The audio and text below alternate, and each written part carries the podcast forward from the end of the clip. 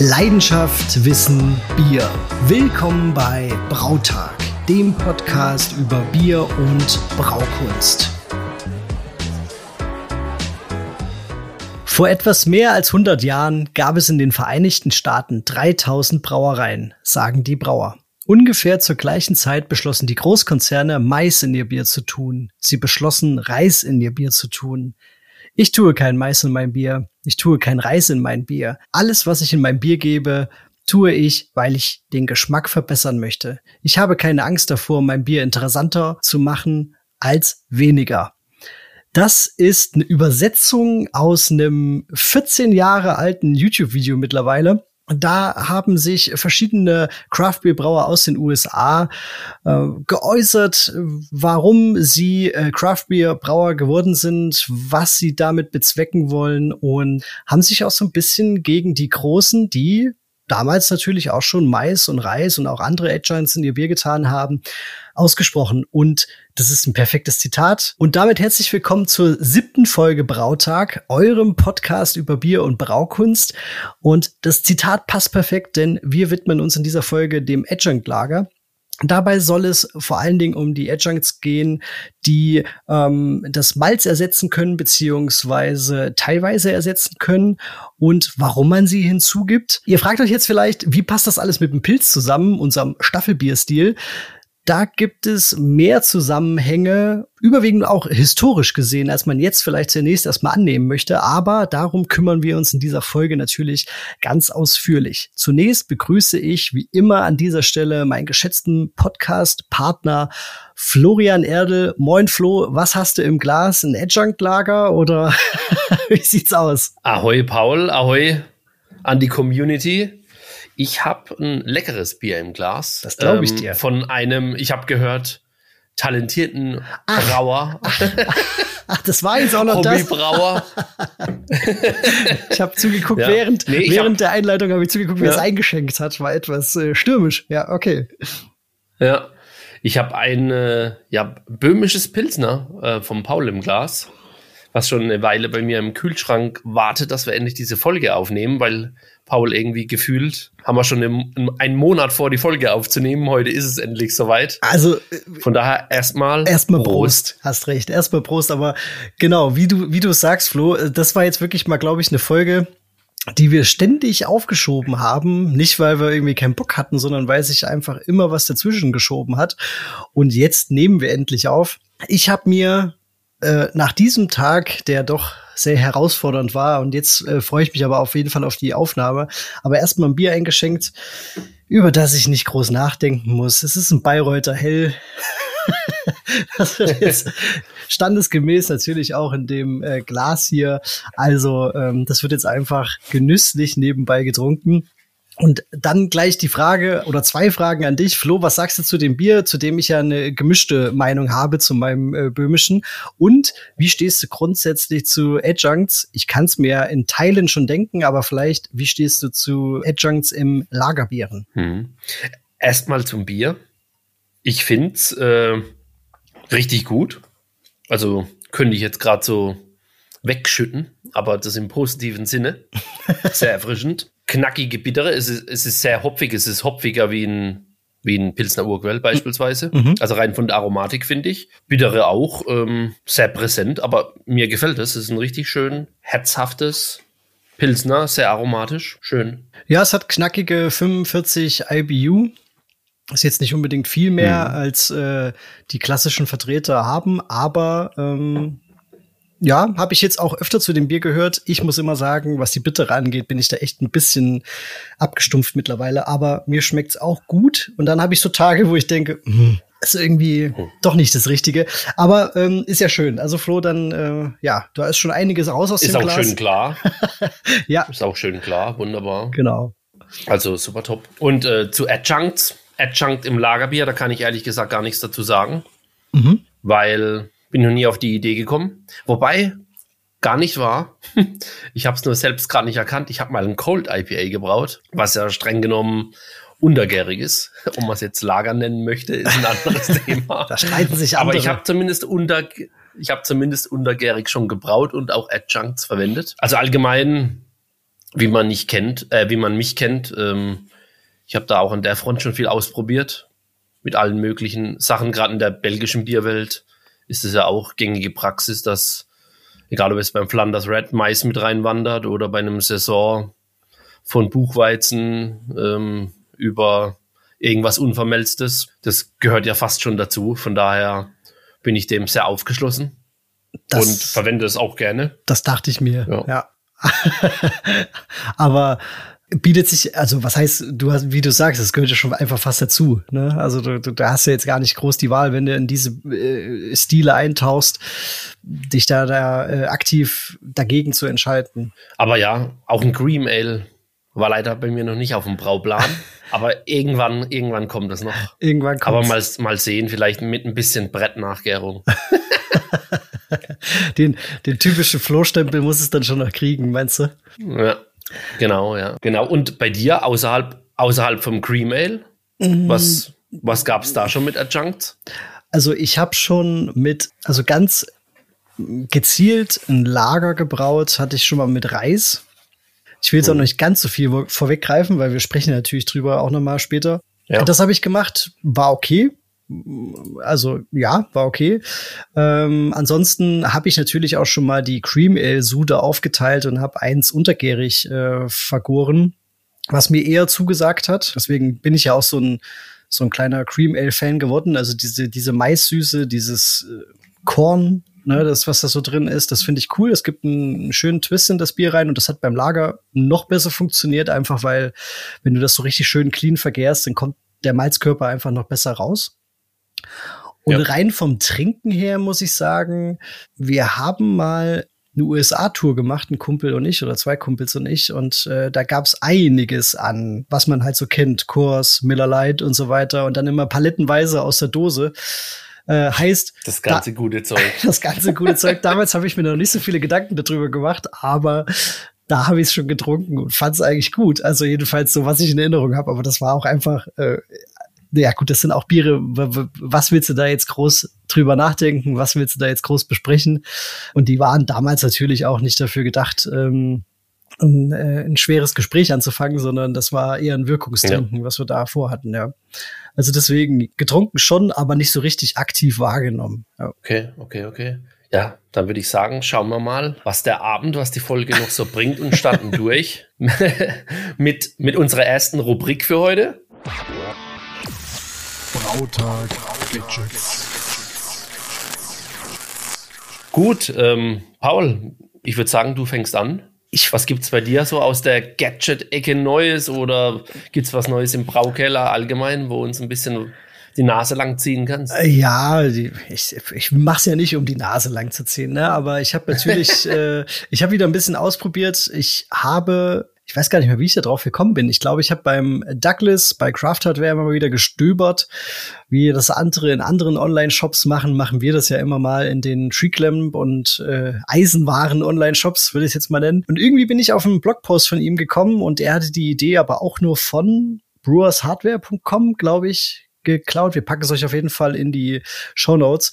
Ähm, da ging es um ein äh, Biab-System, Brew-in-the-Back-System, was ja zwar was zirkuliert, also die Möglichkeit gibt's ja schon, schon länger, aber eben, dass man nach dem Pumpenausgang die Würze auf zwei Wege aufteilt. Also dass man nicht einfach oben die Würze wieder ins ähm, aufs Treberbett gibt, sondern dass man auch unter den False Bottom, also über diesem Boden, wo dann der, der Malzsack draufsteht, dass man das unten drunter schießt.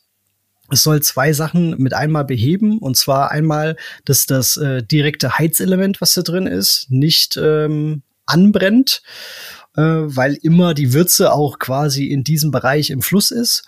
Und ähm, was man damit auch erreicht, ist, dass man sich das Drehbett nicht leer zieht, beziehungsweise kein Vakuum zieht unter dem, unter dem Drehbar, dass man zu schnell zirkuliert. Das heißt, die Idee ist, den Weg zu splitten und der Weg, der unter diesen ähm, Boden geht, den hat man immer voll offen. Und den zweiten Weg, der oben die Würze drauflaufen lässt, der soll so ein bis zwei Liter pro Minute durchlassen kann man ganz gut messen, auch ohne einen Durchflussregler, wenn man einfach mal einen, äh, Messbecher drunter hält und mal kurz auf die Uhr guckt. Das ist jetzt auch keine Raketenwissenschaft, nur so, dass man das ungefähr hat. Hm. Ich habe das getestet mit dem Weizen-IPA für Meißel, weil ich dachte, okay, komm, dann ähm, brew in a bag, dann kann ich auch den Weizenanteil hochtreiben, dann brauche ich mir da keinen Kopf machen. Ja. Und Flo, was soll ich sagen? Ich werde kein Brewer, eine Backbrewer, äh, Brauer. Also es ist, es ist, es ist einfach nichts für mich. Mir ist trotzdem an, an kleinen Teilen das Heizelement wieder angebrannt, obwohl ich das wirklich alles so eingehalten habe. Und wenn das einmal anbrennt und man das weiß und im Kopf hat, dann schmeckt man das auch immer raus, schon beim Zwickeln in der Gärung, auch wenn es vielleicht gar nicht da ist, dieses ne, angebrannte ja, und so klar. weiter. Das, kann, das konnte ich, also ich habe das noch mal gebraut und dann aber mit meiner Herms. Ähm, das kann ich ja. schon mal sagen. Also ja, es hat alles funktioniert an sich, aber die Ausbeute wird auch nicht besser. Ah, dann habe ich wieder diesen Brewbag rausgezogen. Klar, es gibt ja auch Brew in a Basket und so weiter. Kann man vielleicht auch mal gucken, kommt vielleicht auch mal was und vielleicht wäre ich da auch eines Besseren belehrt demnächst. Aber äh, ja, dann ist die Würze halt über den äh, Topf gelaufen, weil der Brewback so ein bisschen drüber gestoßen ist und so weiter und so fort. Also hm. ist einfach nicht meine Art zu, zu brauen, aber es gibt ja, äh, ja, weiß ich nicht, tausende äh, äh, äh Brauer da draußen, die Brew Back machen, mittlerweile ja auch in Deutschland. Deswegen, ja, ja macht es, macht es auf jeden Fall, wenn das was für euch ist. Ähm, ich verstehe auch die Vorteile absolut, aber ich werde, ich habe es jetzt noch mal durch diesen zusätzlichen Würzeweg und noch mal ein bisschen mehr äh, Anlagenbau und so weiter. Aber auch das hat jetzt mir irgendwie nicht auf die Sprünge geholfen, dass ich sage, so jetzt äh, motte ich die Herms ein. Ja. ja. ja. Ver ver verstehe ich absolut. Ich muss sagen, bei meiner äh, Brune-Back-Anlage da nutze ich diese Heizelemente nicht, diese Dry Clamp, da habe ich äh, die gute alte Handy. Da ah, hat man ja. zumindest das Anbrennproblem nicht. Mhm. Oder man hat es sehr, sehr, sehr stark reduziert. Ich glaube, mehr minimieren kannst du es nicht. Ja. Aber kann ich mir gut vorstellen, habe ich mir noch nie Gedanken drüber gemacht, klar. Dieses Anbrennrisiko. Ja, und das Aufteilen klingt, klingt sinnig, aber ja, Verrohrung, Verschlauchung wird ja auch komplizierter. Ja, du hast und, halt an äh, einem Topf ja. wirklich dann sehr viel Schläuche, ja. sehr viel ähm, Rohre. Ähm, ja, muss man vielleicht auch sich ein bisschen rantesten, aber ich habe es jetzt auch, ich habe ja wirklich auch nur einen Versuch gegeben, aber ich denke, ich weiß, was ich, also schon, was ich da mache und ich hatte ja jetzt auch Vorbilder mit ja. dem Douglas zum Beispiel oder brewershardware.com, die haben das schon ganz gut erklärt ja. und es, ja, war nicht das Ergebnis, was ich wollte. Ja. Das ähm, zu mir, also jetzt kein Gadget in dem Sinne oder ein sehr großes Gadget, aber einfach mal vielleicht ein anderer Prozess. Vielleicht ist es ja auch für den einen oder anderen was, der aktuell mit äh, Brune Beck am Start ist und vielleicht nach einer Verbesserung, ja. Prozessoptimierung sucht, genau in diesen Bereichen, dann ist das vielleicht eine Idee. Und Flo, Jetzt haben wir quasi die Würze hergestellt. Du hast was zu, zu, zu, zur Gärecke quasi. Da bin ich ja auch gespannt. Ich habe mir sogar noch zwei Fragen notiert. Was hast, was hast du auf der Pfanne? Oh. Ja. ich habe mir, das ist krasserweise, ich habe nachgeguckt, fast schon ein Jahr her, ziemlich genau zehn Monate. Da habe ich mich in diese Mini-Unis verliebt, damals noch ohne Plus, die gab es da noch nicht. Mhm. Und habe mir die in der zweitkleinsten Variante, also sprich 20 Liter, geholt. Hab gedacht, ja mega, die kannst du an die Wand hängen. Die kriege ich im Braukeller problemlos unter, weil an die Wand hängen so kleine 20 Liter Tanks perfekt. Also wer die nicht kennt, die sind von Brew Tools, heißen Mini-Uni, gibt's mittlerweile sowohl als Mini-Uni und Mini-Uni Plus. Und die Plus-Varianten, die wurden auf der Braubeviale letztes Jahr vorgestellt, sind mittlerweile erhältlich und haben nochmal einen Glykol-Jacket. Was cool wäre, wenn ich das damals gewusst hätte, hätte ich da auch gewartet. Wobei da ist für mich der Nachteil, die gehen bei 30 Liter los. Ja. Und wie gesagt, ich wollte was Kleines, wo ich halt so ein 40 Liter Sud oder vielleicht sogar noch kleiner dann auf zwei Gärtanks aufteilen kann, mit Hefen spielen, was man halt dann so macht. Mhm. Und wie gesagt, die hängen an der Wand. Muss die noch ein bisschen modifizieren, weil die hatten quasi nur unten und oben eine Öffnung. Also es ist nichts Weltbewegendes. Ähm, sieht ein bisschen witzig aus, weil ich habe die dann kompatibel gemacht zu meinen F80 Unitanks von Brute Tools. Das heißt, ich habe da den gleichen 3 Zoll Hopdropper auf diesen 20 Liter Tanks oben drauf. Das sieht ein bisschen süß aus, weil der Hopdropper so groß ist, fast wie der ganze Gärtank. Und ähm, muss mir auch noch Gedanken machen, wie ich quasi die Temperatur da drin messen kann.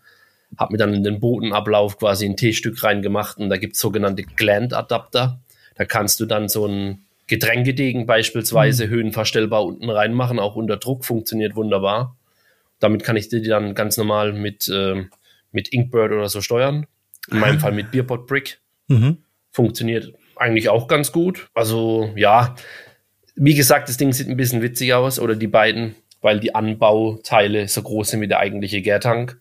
Und Stand jetzt habe ich mir einfach mit Edelstahl-Wellrohr quasi dann selber eine Mandelkühlung dran gebaut, habe die an meinen Glykolkühler angeschlossen. Sieht halt nicht so schön aus, weil ich habe das dann einfach mit Armaflex-Platten verkleidet. Für den Moment ist es funktional, es ist gut, aber das muss ich irgendwie noch anders machen, dass es hübscher aussieht. Und äh, ja, die Bluetooth-Teile, wie man sie kennt, die sind halt sehr, sehr, sehr wertig. Bin da nach wie vor sehr begeistert, keine Frage. Die kosten ihr Geld, aber das, die Dinge hast du für immer. Also die sind echt top. Da hast du nichts dran auszusetzen. Und, und da würde ich, da würde ich direkt mal einhaken. Du hast jetzt schon gesagt, die kosten ihr Geld. Zwei Sichtweisen, die man ja auch so kriegt, und du kriegst das ja bestimmt auch oft über deinen Kanal. Ähm, einmal, ich bin ja. Hobbybrauer und habe irgendwie ein und, und, und vergehr aktuell noch im, im Plastikspeidel oder so. Ist das eine, ist das eine Option, diesen Schritt dahin zu gehen? Oder könnte man auch sagen, ähm, ja, du kannst auch in einem Keck verkehren, holst dir halt ein paar günstige NC-Keks und da gibt's ja mittlerweile auch so ein paar Sachen ne, in, den, in den gängigen Shops, ja. wo du einfach äh, ja, die so ein bisschen optimieren kannst und für die Gärung wirklich herstellen kannst.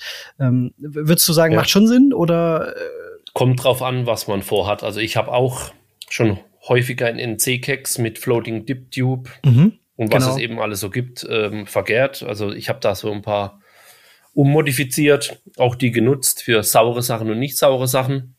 In Sonderfällen nehme ich das auch weiterhin für die sauren Sachen. Was mich da immer gestört hat, weil ich doch sehr hopfenverliebt bin und wenn ich selbst brauche, oft häufig viel Hopfen reinballer. Deshalb bei den NC-Keks, klar, mit Floating Dip Tube kannst du es abziehen und ins nächste drüber schlauchen. Das, also es geht alles. Ich wollte aber Gärtanks haben mit einem Bodenablauf. Mhm. Das war mein Punkt. Ja. Also es war eigentlich mein Hauptgrund, warum ich mir die Mini-Unis geholt habe und die jetzt bei mir an der Wand hängen für kleinere Split-Batches. Aber die NC-Cake-Geschichte ist top, also funktioniert einwandfrei.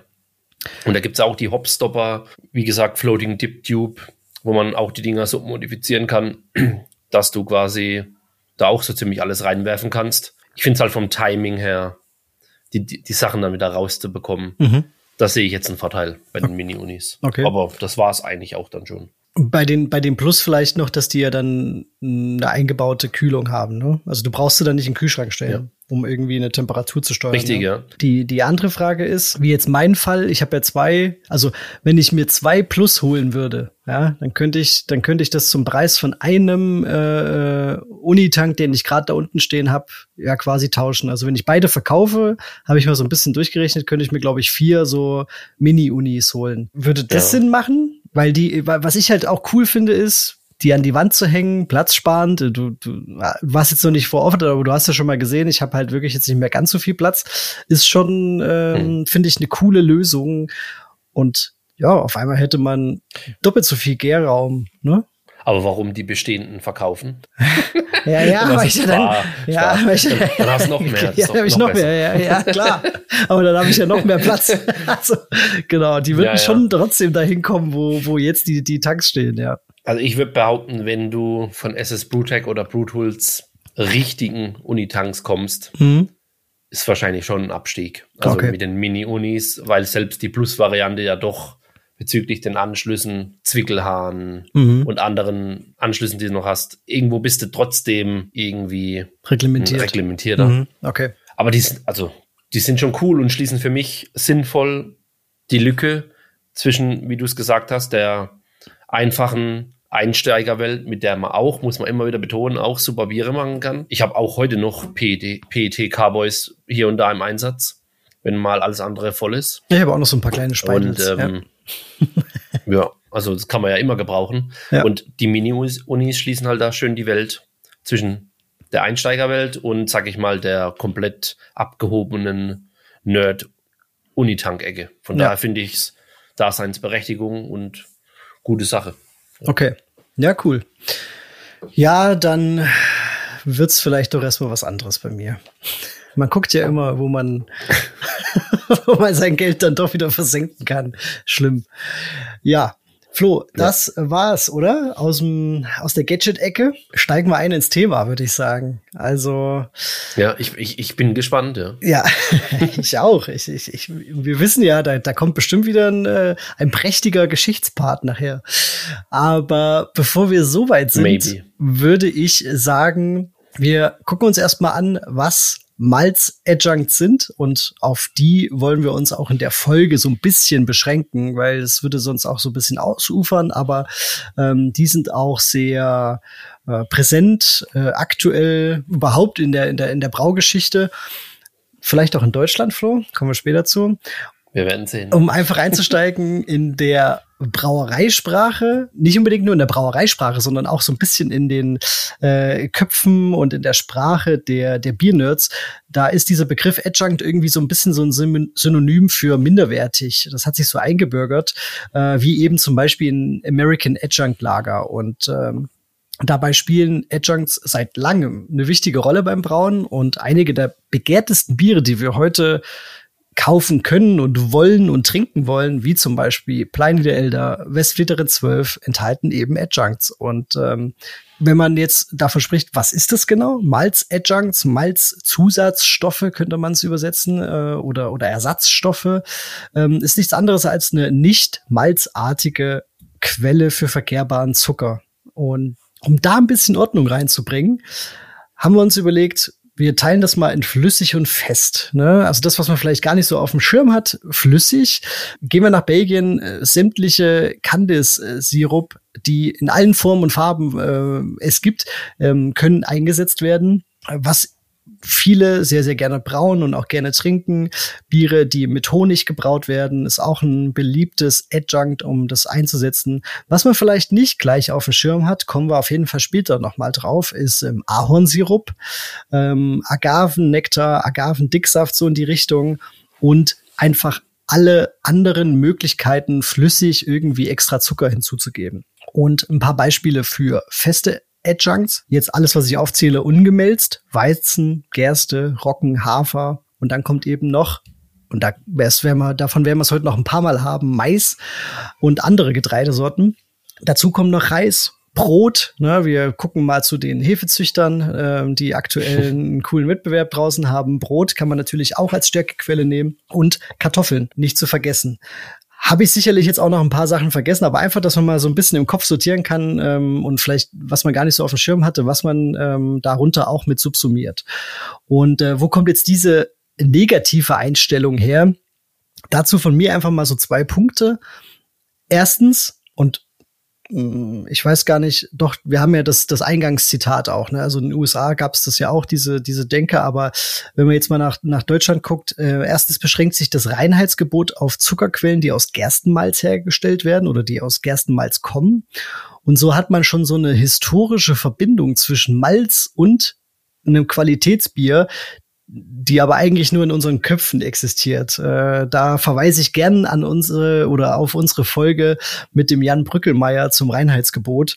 Da unbedingt mal reinhören, wenn ihr das noch nicht gehört habt. Und ähm, zweitens haben natürlich große Industriebrauereien seit langer Zeit auf Mais und Reis gesetzt, um helle Lagerbiere herzustellen, die vielleicht auch günstiger herzustellen und einen leichten Körper haben, also die Drinkability so ein bisschen pushen. Und dann kamen eben diese Craft-Bier-Anfänge, aus denen auch dieses Zitat zum Beispiel stammen könnte, auch wenn es jetzt noch gar nicht so alt ist, was wir am Anfang genannt haben, die sich einfach von diesen Industriebieren dann distanzieren wollten und abgrenzen wollten. Und ja, da ist dann dieses, äh, diese reine Malzwürze schnell mit diesen handwerklich, mit diesen Craft-Bier gebrauten äh, Bieren assoziiert worden. Und Zusatzstoffe wie Reis und Mais werden schon seit Jahrhunderten beim Brauen verwendet, obwohl Zusatzstoffe heute in einer Vielzahl von Bierstilen verwendet werden, werden sie am häufigsten mit eben diesen massenproduzierten Bieren, ne, also ich habe es ja schon mal gesagt, äh, Kurs, Miller Light und so weiter in Verbindung gebracht. Diese Zusatzstoffe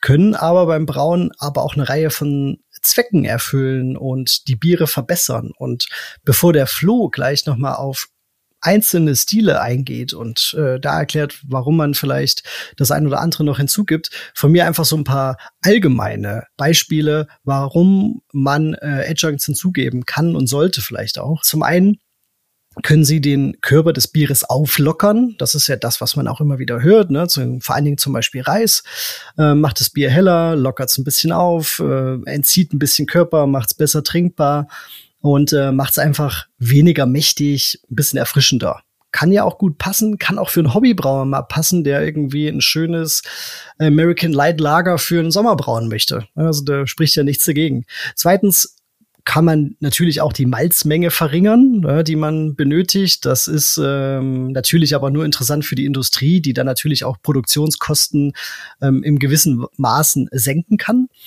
Und ganz wichtig, und äh, da kümmern wir uns jetzt auch in der Folge so ein bisschen drum. Adjuncts können natürlich auch den Geschmack und das, das Aroma des Bieres verbessern. Ja, also das ist jetzt nicht so, dass das immer nur ähm, auf Industrie günstig herstellen und so weiter zielt, sondern es macht die Biere auch besser, wenn man sie in den richtigen Stilen, in richtigen Maßen einsetzt.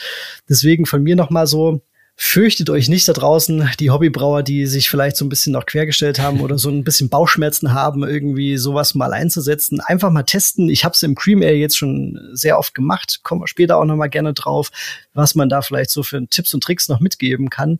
Aber es ich war begeistert. Also ich war auch sehr kritisch, muss ich sagen. Zuerst, äh, als diese Cream Ales äh, zu uns rübergeschwappt sind oder als, es, als ich davon gelesen habe.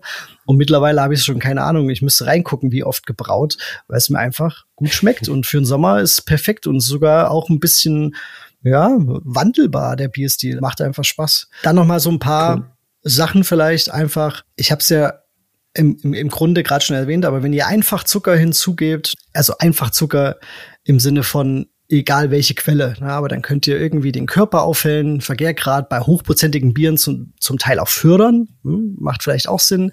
Äh, gucken wir mal so ein bisschen nach Belgien. Fügt man Gersten- oder Roggenflocken hinzu, dann kriegt man ein bisschen stabileren Schaum, einen volleren Körper vielleicht auch, Haferflocken, kennen wir alle mittlerweile aus New England IPAs oder Hazy IPAs. Ein seidiges Mundgefühl, ein bisschen volleres Mundgefühl können die fördern. Mais und Reis fördern die Drinkability in meinen Augen. Also einfach mal so 10, 20 Prozent Pilzner weglassen und zack das Zeug rein und ähm, da funktioniert schon ganz gut. Und natürlich, ich gucke den Flo an, äh, nur ein Beispiel, Flo. In, in sauren Bierchen kann man natürlich Kirschen, Himbeeren hinzugeben, wie es zum Beispiel in Kriegs äh, gemacht wird.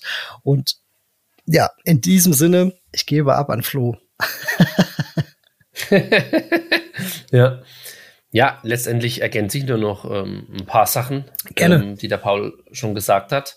Also im Prinzip ähm, liest man das vielleicht noch so als Ergänzung in vielen Literaturquellen, was auch so ein bisschen die, die Verbreitung von Adjuncts im Allgemeinen unterstreicht, dass roundabout 90 Prozent aller weltweit hergestellten Biere in irgendeiner Art und Weise Adjuncts verwenden. Crazy. Und von daher ist ja. es auch kein Wunder, egal in welche Bierwelt man schaut, äh, angefangen von den Belgiern, da ist ja fast jeder Bierstil in irgendeiner Art und Weise betroffen. Ähm, nur um noch ein paar hinzuzufügen, die der Paul noch nicht gesagt hat, äh, klar, Lambic-Gösen, da sind unvermelzte Weizenbestandteile, gehört dazu, dass die Tierchen was zu, zum Essen haben. ähm, Im Witt, denke ich, weiß es auch jeder. Ähm, natürlich äh, unvermelzter Weizen und hier und da auch Haferflocken können da rein. Und im Saison ist, sage ich mal, die Landschaft relativ groß. Äh, da findet man auch hier und da ein bisschen seltenere vorkommende Adjuncts, äh, Buchweizen beispielsweise. Mhm. Rein mal bei den Getreiden bleiben. Oder auch Dinkel, auch unvermelzt, ähm, gibt es hier und da. Bei den flämischen Rot- und Braunbieren ist ja auch Mais sehr verbreitet, das damit reinzubauen. Wenn man auf die Insel schaut, Porter Stouts mit Gästen und, und Haferflocken hauptsächlich auch um Cremigkeit und den Schaum zu pimpen. Historisch wurden auch hier und da einzelne IPAs und Pale Ales mit Mais äh, gebraut, nach dem äh, Free Mash Tun Gesetz, was wir auch in der Reinheitsgebotsfolge hatten, Ende vom 19. Jahrhundert. Habe ich auch da war gelernt. Das ja dann ja. auch gängige Praxis. und einige sind dann quasi auf den, den Zug aufgesprungen und haben da ihre Vorteile daraus gezogen. Reis war aber in der englischen Bierwelt nicht so verbreitet. Und wenn man die USA schaut, sowohl historisch als auch heute in der Craft Beer Welt, wird ja da auch ziemlich, ziemlich viel unterschiedliche Sachen gemacht. Auch hier würde ich mich auf die, auf die eigentlichen Malzersatzstoffe, Malzsurrogate äh, beschränken. Also American Adjunct Lager ist, denke ich, klar. Dazu gesellt sich Kentucky Common, Cream Ale, Malt Liquor, vor allem dann prominent nach der Prohibition Und gerade heute, letzte 20 Jahre, Brewed IPA, Cold IPA. Dann gibt's nach der letzten Brew Your Own vom letzten Monat jetzt einen ganz neuen wilden Hybrid. Ob der ans Tageslicht kommt, schauen wir mal. Soll ein Hybrid sein aus Brewed IPA und Milkshake IPA. Ähm, das heißt irgendwie kontrovers. Ich pack Enzyme rein und auf der anderen Seite halt Milchzucker. Ja, ja, ja. Und irgendwie soll ich da eine Synergie schaffen, die es irgendwie anders macht wie alle anderen Stile. Ähm, schauen wir mal, ob, ob das zu uns rüberschwappt, ob das mal jemand ausprobiert, ob man sowas braucht, steht auf einem anderen Blatt. Mexican Lager dürfen wir natürlich auch nicht vergessen. Da gehören auch die guten alten Reis, Mais, Zusatzstoffe rein. Aber auch, ähm, wir hatten es ja in der Hopfenfolge mit Äthiopien, ähm, mit ihren Bieren, die mit, äh, mit Gescho gebittert werden. Ähm, da wird ja auch Hirse häufig auch zu Teilen unvermelzt oder auch andere Getreide in anderen Kulturen von, von solchen, sage ich mal, Bieren, die jetzt nicht so weltweit bekannt sind, wird ja häufig auch unvermelztes Zeug mitverarbeitet, weil man es einfach hat und nicht alles vermelzen muss. Ja. ja. Und vielleicht noch mal so ein bisschen kurz im Schweinsgalopp ähm, eine Zusammenfassung, was so die eigentlichen Einsatzgründe sind. Einiges haben wir schon, einiges haben wir schon genannt. Kostensenkung historisch gesehen war immer mal ein Thema, ja. weil wir hatten es in der Folge 2, wo wir den Melzungsprozess im Detail beschrieben haben. Und gerade aus heutiger Sicht, das ein, also der, der Prozess braucht viel Energie. Das heißt, es ist teuer. Das heißt, Rohfrucht wird in der Regel immer billiger sein wie Malz. Und wenn ich ein enzymstarkes Basismalz habe, spricht aus der Brille ja nichts dagegen, meine Kosten zu senken, indem ich unvermelzte Teile in meine Schüttung reinbringe. Und genau das war auch hier und da historisch der Grund, warum das in Bierstile reinkam. Geschmack, Körper, denke ich auch klar.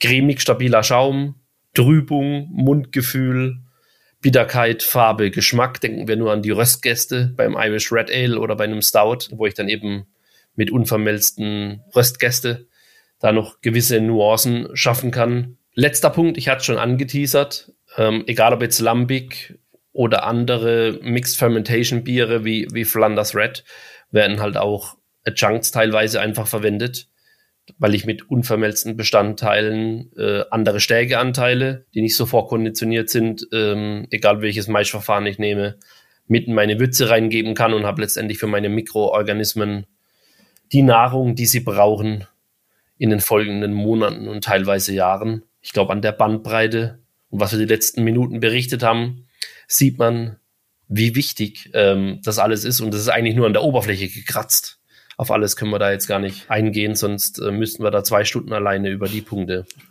reden und diskutieren und philosophieren. Ja. Bevor es weitergeht, würde ich sagen, Flo, die Gläser sind leer, also bei mir fast. Und äh, da hört man es schon. Oh ja, da freue ich mich auch drauf. Beziehungsweise bin ich gespannt, was du sagst. Äh, machen wir uns ein Bier auf. Genau. Flo hat's. Genau. hat's zelebriert.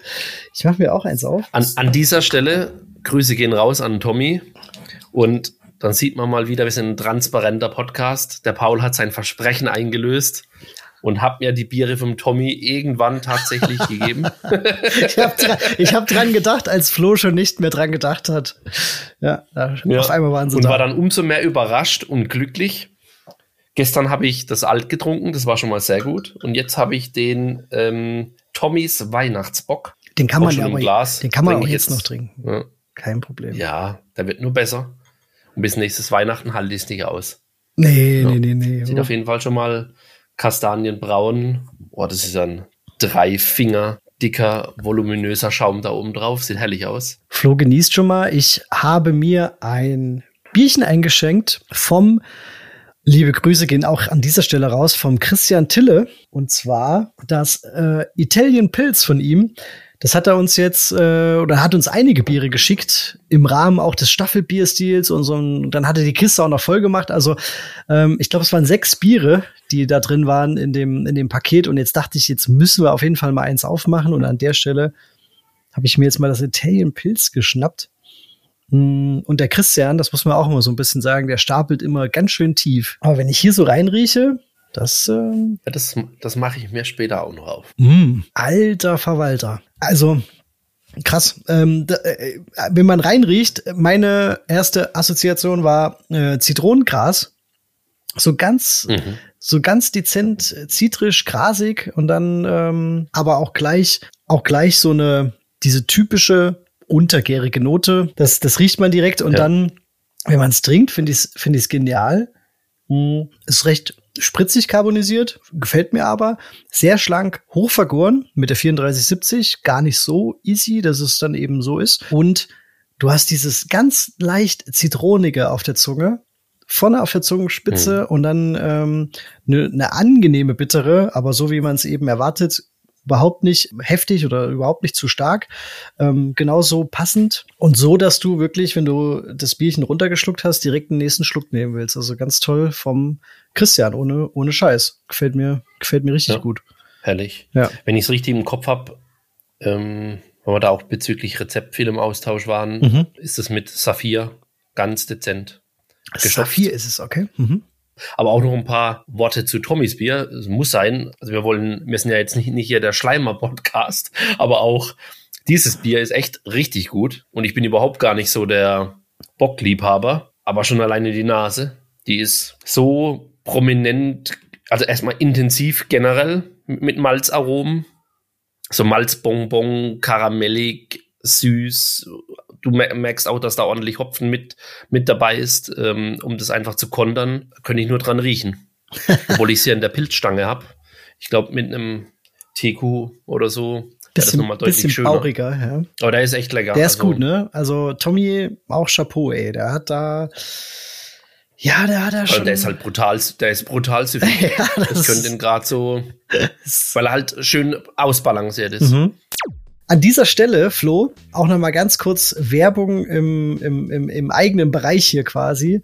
Der Christian, weil ich jetzt gerade drauf komme, ist ja mit, mit dir und mit mir steht er schon sehr lange in Kontakt und ist auch ähm, Supporter von uns. Also er ist äh, Patreon bei uns und äh, an dieser Stelle sei gesagt, wenn ihr Bock habt, uns zu unterstützen, den Podcast cool findet, dann ähm, schaut mal auf unserer Patreon-Seite vorbei. Die packen wir euch natürlich auch auf jeden Fall in die Show Notes.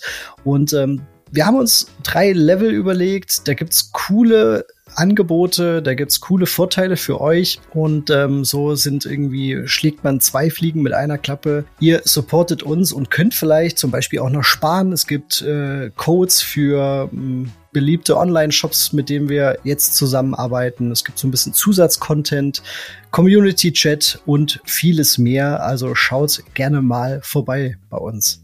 Aber jetzt würde ich sagen, Flo, ich lehne mich jetzt hier weiter zurück, als ich jetzt schon zurückgelehnt bin und äh, lausche dir der allseits beliebte, und das muss man ja auch sagen, also das höre ich äh, überall und lese das auch überall, der Geschichtspart der wird gefeiert, Flo. Ich bin gespannt. Ohne das jetzt, ohne, ohne jetzt zu viel Druck, also zu viel Druck aufbauen zu wollen. Ich freue mich drauf. Dann, dann schauen wir doch mal, ähm, was wir heute alles so gefunden haben.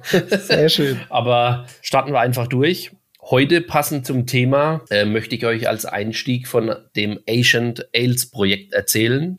Das ist schon ein paar Jahre alt. Kooperation zwischen der Brauerei Dogfish Head und dem Anthropologie-Professor von der University of Pennsylvania, Patrick McGovern. Der McGovern wird auch als Indiana Jones der Extremgetränke bezeichnet. und äh, der setzt ähm, ja seine biomolekulare Archäologie ein, um die chemischen äh, Signaturen alter Getränke in alten Gefäßen zu analysieren, um da einfach mehr Informationen ans Tageslicht zu fördern um alte Getränke auch wieder neu zu produzieren, zu rekonstruieren. So ist auch die Zusammenarbeit entstanden. Und da zieht sich so ein roter Faden durch. Über die komplette Forschung gibt es übrigens auch zwei Bücher. Verlinken wir euch in den Show Notes. Ich habe die beide hier. Sind sehr cool, auch mit Hobbybrauerrezepten auf Hobbybrauermaßstab. Auf jeden Fall eine coole Sache. Und da zieht sich ein roter Faden durch, nämlich, dass die ältesten Rezepte, die sie da rekonstruieren konnten, wurden eigentlich immer mehrere Zuckerquellen verwendet. Oder anders formuliert, neben Malz gab es immer noch zusätzliche Zuckerquellen. Und man könnte dann wiederum sagen, das ist halt der Anfang vom Junk Brewing gewesen, weil man da eigentlich immer versucht hat, durch die Kombination unterschiedlicher Zuckerquellen möglichst ein starkes, belebendes Getränk herzustellen, was für Rituale und Feste genutzt wurde. Und ich habe mir einfach mal drei, also sie haben viele Biere released, ich glaube acht Stück sind es insgesamt. Und ich habe mir einfach dreimal rausgepickt, um da so ein bisschen einen Eindruck zu vermitteln. Das bekannteste, denke ich, ist Midas Touch. Und das Rezept basiert auf molekularen Beweisen aus einem türkischen Grab, wo man eben davon ausgeht, dass es dem König Midas gehört hat. Und da konnte man eben über diese biomolekulare Archäologie rekonstruieren, dass in diesem fermentierten Getränk Honig im Spiel war, weiße Muskateltrauben und Safran. Und Oh. Also auch Gäste Malz. Das heißt, man könnte auch anders sagen, es war ein Bier, Wein, Methybrid. Und das war damals keine Seltenheit. Die meisten antiken Extremgetränke waren irgendwie so am Reißbrett konstruiert. Und wie gesagt, die haben da halt alles mitgenommen, was sie so als Zuckerquelle verwenden konnten.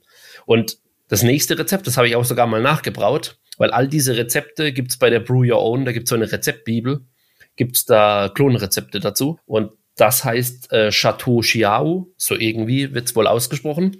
Und die Zutatenliste wurde aus einem 9000 Jahre alten Grab in, in China rekonstruiert.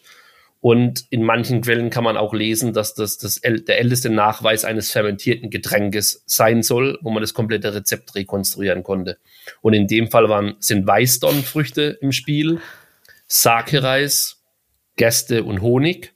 Also in irgendeiner Art und Weise wieder so in die Richtung Bier, Wein, mhm. Methybrid.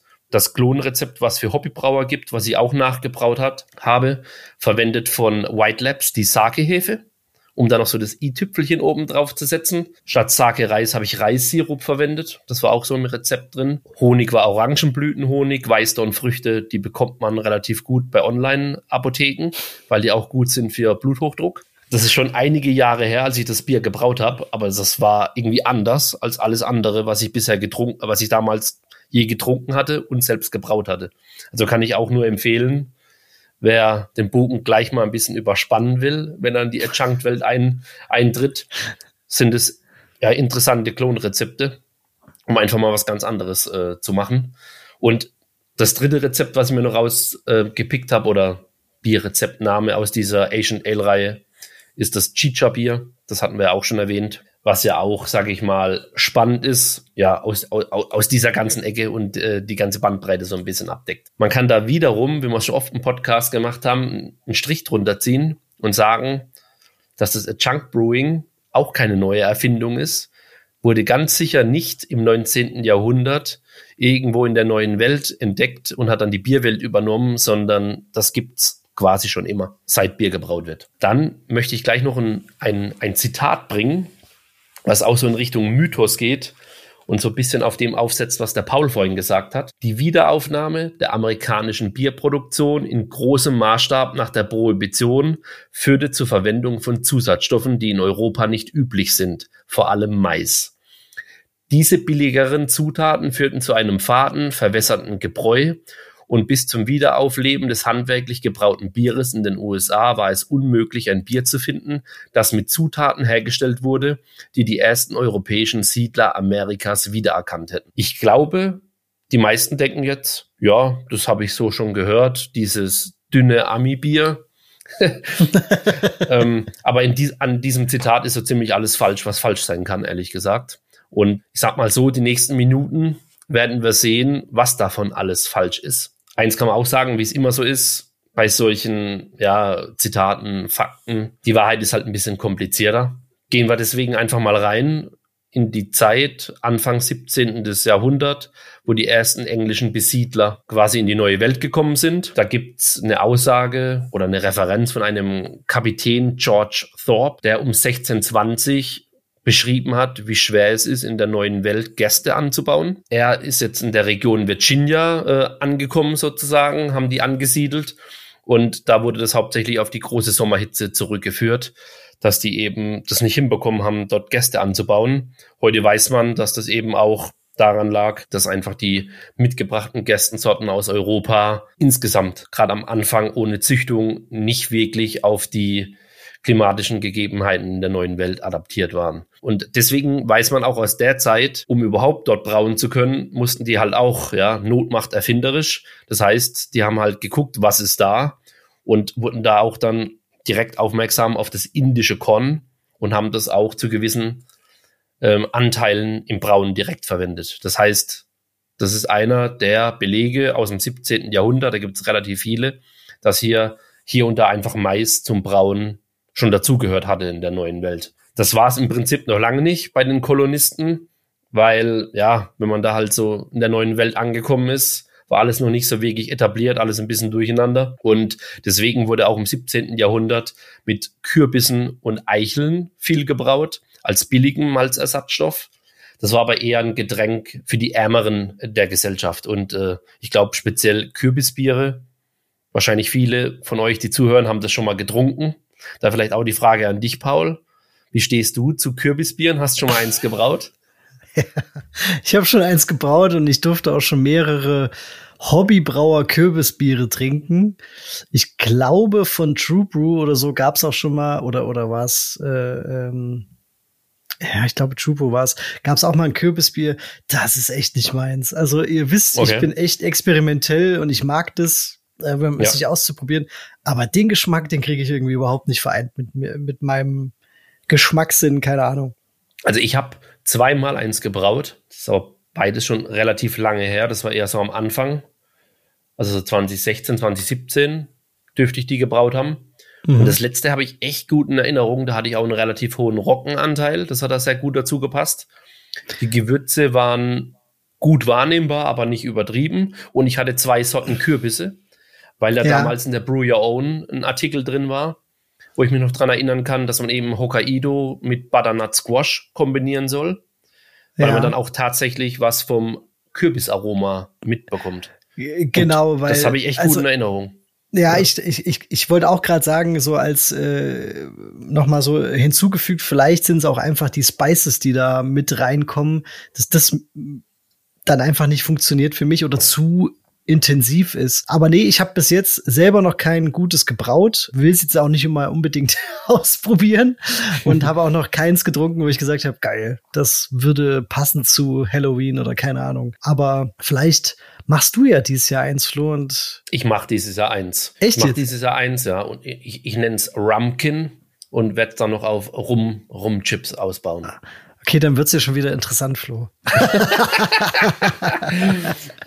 ja. ja. Jetzt habe ich da wieder was gesagt. Genau. Und neben dem Kürbisbier, ich hatte es ja gerade gesagt, wurden auch Eicheln verwendet.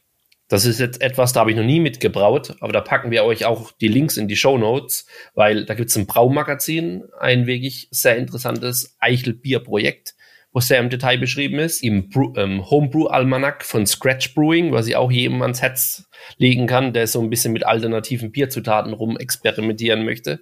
Da gibt es coole Rezepte zu dem Thema. Und beim Mike Tonsmeyer, die Mad Fermentationist, auf dem Blog, der hat auch ein dunkles, saures Eichelbier gemacht mit selbst geernteten Eicheln, hat die fermentiert und er umschreibt das Aroma, was aus fermentierten Eicheln rauskommt, mit Bourbon, Madeira und Pflaumen, was super spannend klingt mm, und man sich okay. sehr gut vorstellen kann, wie das mit einem dunklen Bier, sauer oder nicht sauer, äh, sehr gut harmonisieren kann. Und wie wir es auch schon häufig gemacht haben, kommt jetzt ein kurzer Schwenk in die, in die Farmhouse Brewing Ecke, äh, in die Richtung vom Lars, also letztendlich auch äh, aus seinem Blog, aus seinem Buch ähm, sind, das sind die Quellen für diese Infos jetzt, ähm, dass eben egal ob Norwegen, Dänemark, also die ganzen Farmhouse-Länder, Baltikum, da spielt Junk Brewing natürlich auch eine Rolle, weil äh, man kann sich ja denken, gerade wenn man den Norden schaut, die hatten vielleicht nicht immer ausreichend Gäste, um damit ein All-Malt-Bier zu brauen. Und hat es vorhin schon mal gesagt, Not macht erfinderisch. Die mussten da genauso schauen, ob es nicht noch andere Steigequellen gibt. Und vor allem Schweden wird da als erstes genannt, dass das da gängige Praxis war, weil in Schweden es im Gegensatz zu den anderen Farmhausländern sehr etabliert war, dass man nach getaner Arbeit und auch während der Arbeit ein leichtes Bier getrunken hat. Und dementsprechend sind bei denen häufiger mal anscheinend die, die Malz- und, und Getreidevorräte ausgegangen und war einfach nichts mehr da, um damit Bier zu brauen.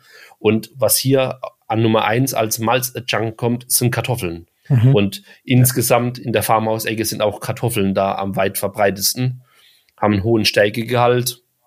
Klar, liefern, liefern nicht so viel Aroma, aber da ging es ja eher darum, überhaupt äh, Stärke bereitstellen zu können, um ein einigermaßen starkes Bier äh, für den Konsum brauen zu können. Und Was ich in dem Zusammenhang auch spannend fand, im Baltikum unter der Sowjetperiode, also 1944 bis 92, äh, war hier häufig Malzmangelware. Und da gab es dann sogar 20 Jahre lang kommerziell verfügbar Erbsenbier. Das würde mich auch mal interessieren, ähm, wie ein Erbsenbier schmecken soll. Ich meine, ich weiß nicht, wie dir es da geht, Paul, aber da kommen mir als allererstes solche irgendwelche so, so DMS-Geschmäcker in den Kopf. DMS, aber so ja, ja, genau. Ja, aber so Ohne Erbsen natürlich drin nicht sind. schmecken. ja. Äh, ja, Ja. aber klingt, klingt auch echt spannend. Und nun ist es soweit. Jetzt begeben wir uns ins 19. Jahrhundert nach Kontinentaleuropa. Das heißt, wir sind noch vor der Zeit, wo das American Adjunct Lager in den USA das Licht der Welt erblickt hat, Ende vom 19. Jahrhunderts. Und von Mitte vom 19. Jahrhundert aus Kontinentaleuropa gibt's mehrere Quellen, dass an Malzersatzstoffen aktiv geforscht wurde. Sowohl äh, in der Brauereischule vom Professor Tausing vor den Toren Wiens wurde an Mais, Reis und Kartoffeln als Malzersatzstoff geforscht, als auch bei dem wohl bekanntesten Name aus der, Reise, äh, aus der Reihe, Professor Barling, 1844 in Prag, der hat eine Arbeit veröffentlicht zur damaligen Zeit mit dem Namen Die Malz, Kartoffel, Stärke, Mehl, Bierbrauerei oder Anleitung zur Anwendung von Kartoffelstärkemehl als Ersatz eines Teils des Gerstenmalzes bei der Biererzeugung. Da sieht man, das war hier sehr vertreten, um den dritten noch im Bunde zu nennen, Professor Siemens aus Hohenheim bei Stuttgart, der hat auch über Kartoffel, Malz, Bier im gleichen Zeitraum Veröffent- Veröffentlichungen gemacht. Und ich finde immer, wenn zu einer fast identischem Jahr an unterschiedlichen Orten Publikationen vorhanden sind, sieht man, dass das einfach Mitte des 19. Jahrhunderts, vermutlich, weil es viele Missernten gab, weil ganz Europa in dem Zeitraum schon kriegsgebeutelt war. Viele hatten wir ja schon, sind deswegen ja auch geflüchtet. Da gab es ja die großen Migrationsströme und vermutlich war da einfach auch die Not da, das zu betrachten für den Fall der Fälle, dass einfach die Stärkequellen ausgehen. Noch, noch ein, ein Satz zum Professor Barling. Ich habe ja gesagt, bekannter Name. Das ist quasi der, der, ja, der Erfinder des Barling-Sacharometers. Und er hat auch die ganzen mathematischen Beziehungen zwischen scheinbarem Vergärungsgrad, Alkoholgehalt, Restextrakt, wie wir es heute noch verwenden, hat er Mitte des 19. des Jahrhunderts quasi ja, hergeleitet und publiziert. Und auch die Bierspindel, wie wir sie heute ken kennen, basiert quasi auf seinem Barling-Sacharometer von Mitte vom 19. Jahrhundert. Und damals war es auch, war auch die Einheit Grad Barling, die sich aber relativ einfach auch bezüglich äh, von dem Niveau bezüglich, bezüglich der Zahlen in Grad Plato umrechnen lässt. Also wichtiger Mann, einer der Giganten der Biergeschichte, wie es die Brauwelt immer so schön bezeichnet. In dem gleichen Zeitraum Österreich-Ungarn, das Österreich-Ungarische Reich, wurden 1850 bis 1870 kommerziell schon Maislagerbiere im größeren Maße, kom- also kommerziell hergestellt. Und da gibt's auch spannenderweise ein Patent von 1862, also ein US-Patent von einem Ludwig Hecker aus Altenburg in Ungarn, der quasi mit der Erfindung, mit dem Patent ein auf das Dekoktionsverfahren, ein Maischverfahren entwickelt hat, was Vorteile bietet, wenn man mit Mais brauen möchte, auf Basis einer vorhandenen Anlage. Daran sieht man auch diese Verankerung, dass quasi auch wiederum, bevor das American Adjunct Lager in den USA groß wurde, in Kontinentaleuropa, in dem Fall Österreich-Ungarn, kommerziell Maislagerbier schon eine Rolle gespielt hat. Jetzt ist aber die alles entscheidende Frage, wie war die Situation in diesem Zeitraum im Land des Reinheitsgebotes? War da nur Wasser, Malz, Hopfen, Hefe zulässig? Natürlich. Ähm, und wurde nur das verbraut oder gab es auch links und rechts davon noch andere Sachen? Um das alles zu verstehen, müssen wir uns erst, müssen wir erst noch mal einen kurzen Blick auf die Biersteuergesetzesklage werfen, nämlich die einheitliche Biersteuergesetzgebung im 1870 gegründeten Deutschen Reich erlaubte ab 1872 die Verwendung von Stärkemehl, Zucker, Sirup, Reis und anderer Malzersatzstoffe. Und das Ganze blieb bestehen bis 1906. Wichtig zu erwähnen ist, ab 1872 musste das besteuert werden. Heißt aber nicht, dass es vorher nicht eingesetzt wurde. Natürlich, das denke ich, kennt jeder, der den, Podca der den Podcast zuhört. Baden, Württemberg und Bayern sind ein bisschen anders zu behandeln. Bayern war von diesem ganzen Gesetz nicht betroffen. Da hatte, die, da hatte schon vorher quasi die Beschränkung auf vier Rohstoffe gegolten. In Baden streng genommen ab 1896, in Württemberg ab 1900 und wie gesagt auf das ganze Deutsche Reich bezogen erst ab 1906. Das Spannende und wenn ist, was besteuert wird, Flo, wenn was besteuert wird, dann wird es ja meistens besteuert, weil es eben viel benutzt wird. Um das mal richtig. ganz allgemein zu halten. Ne? Also ja. Der Bismarck war ein cleveres Kerlchen, ja. Der hatte einfach eine zusätzliche Einnahmequelle gesehen, als Eben, das Deutsche Reich ja. gegründet wurde.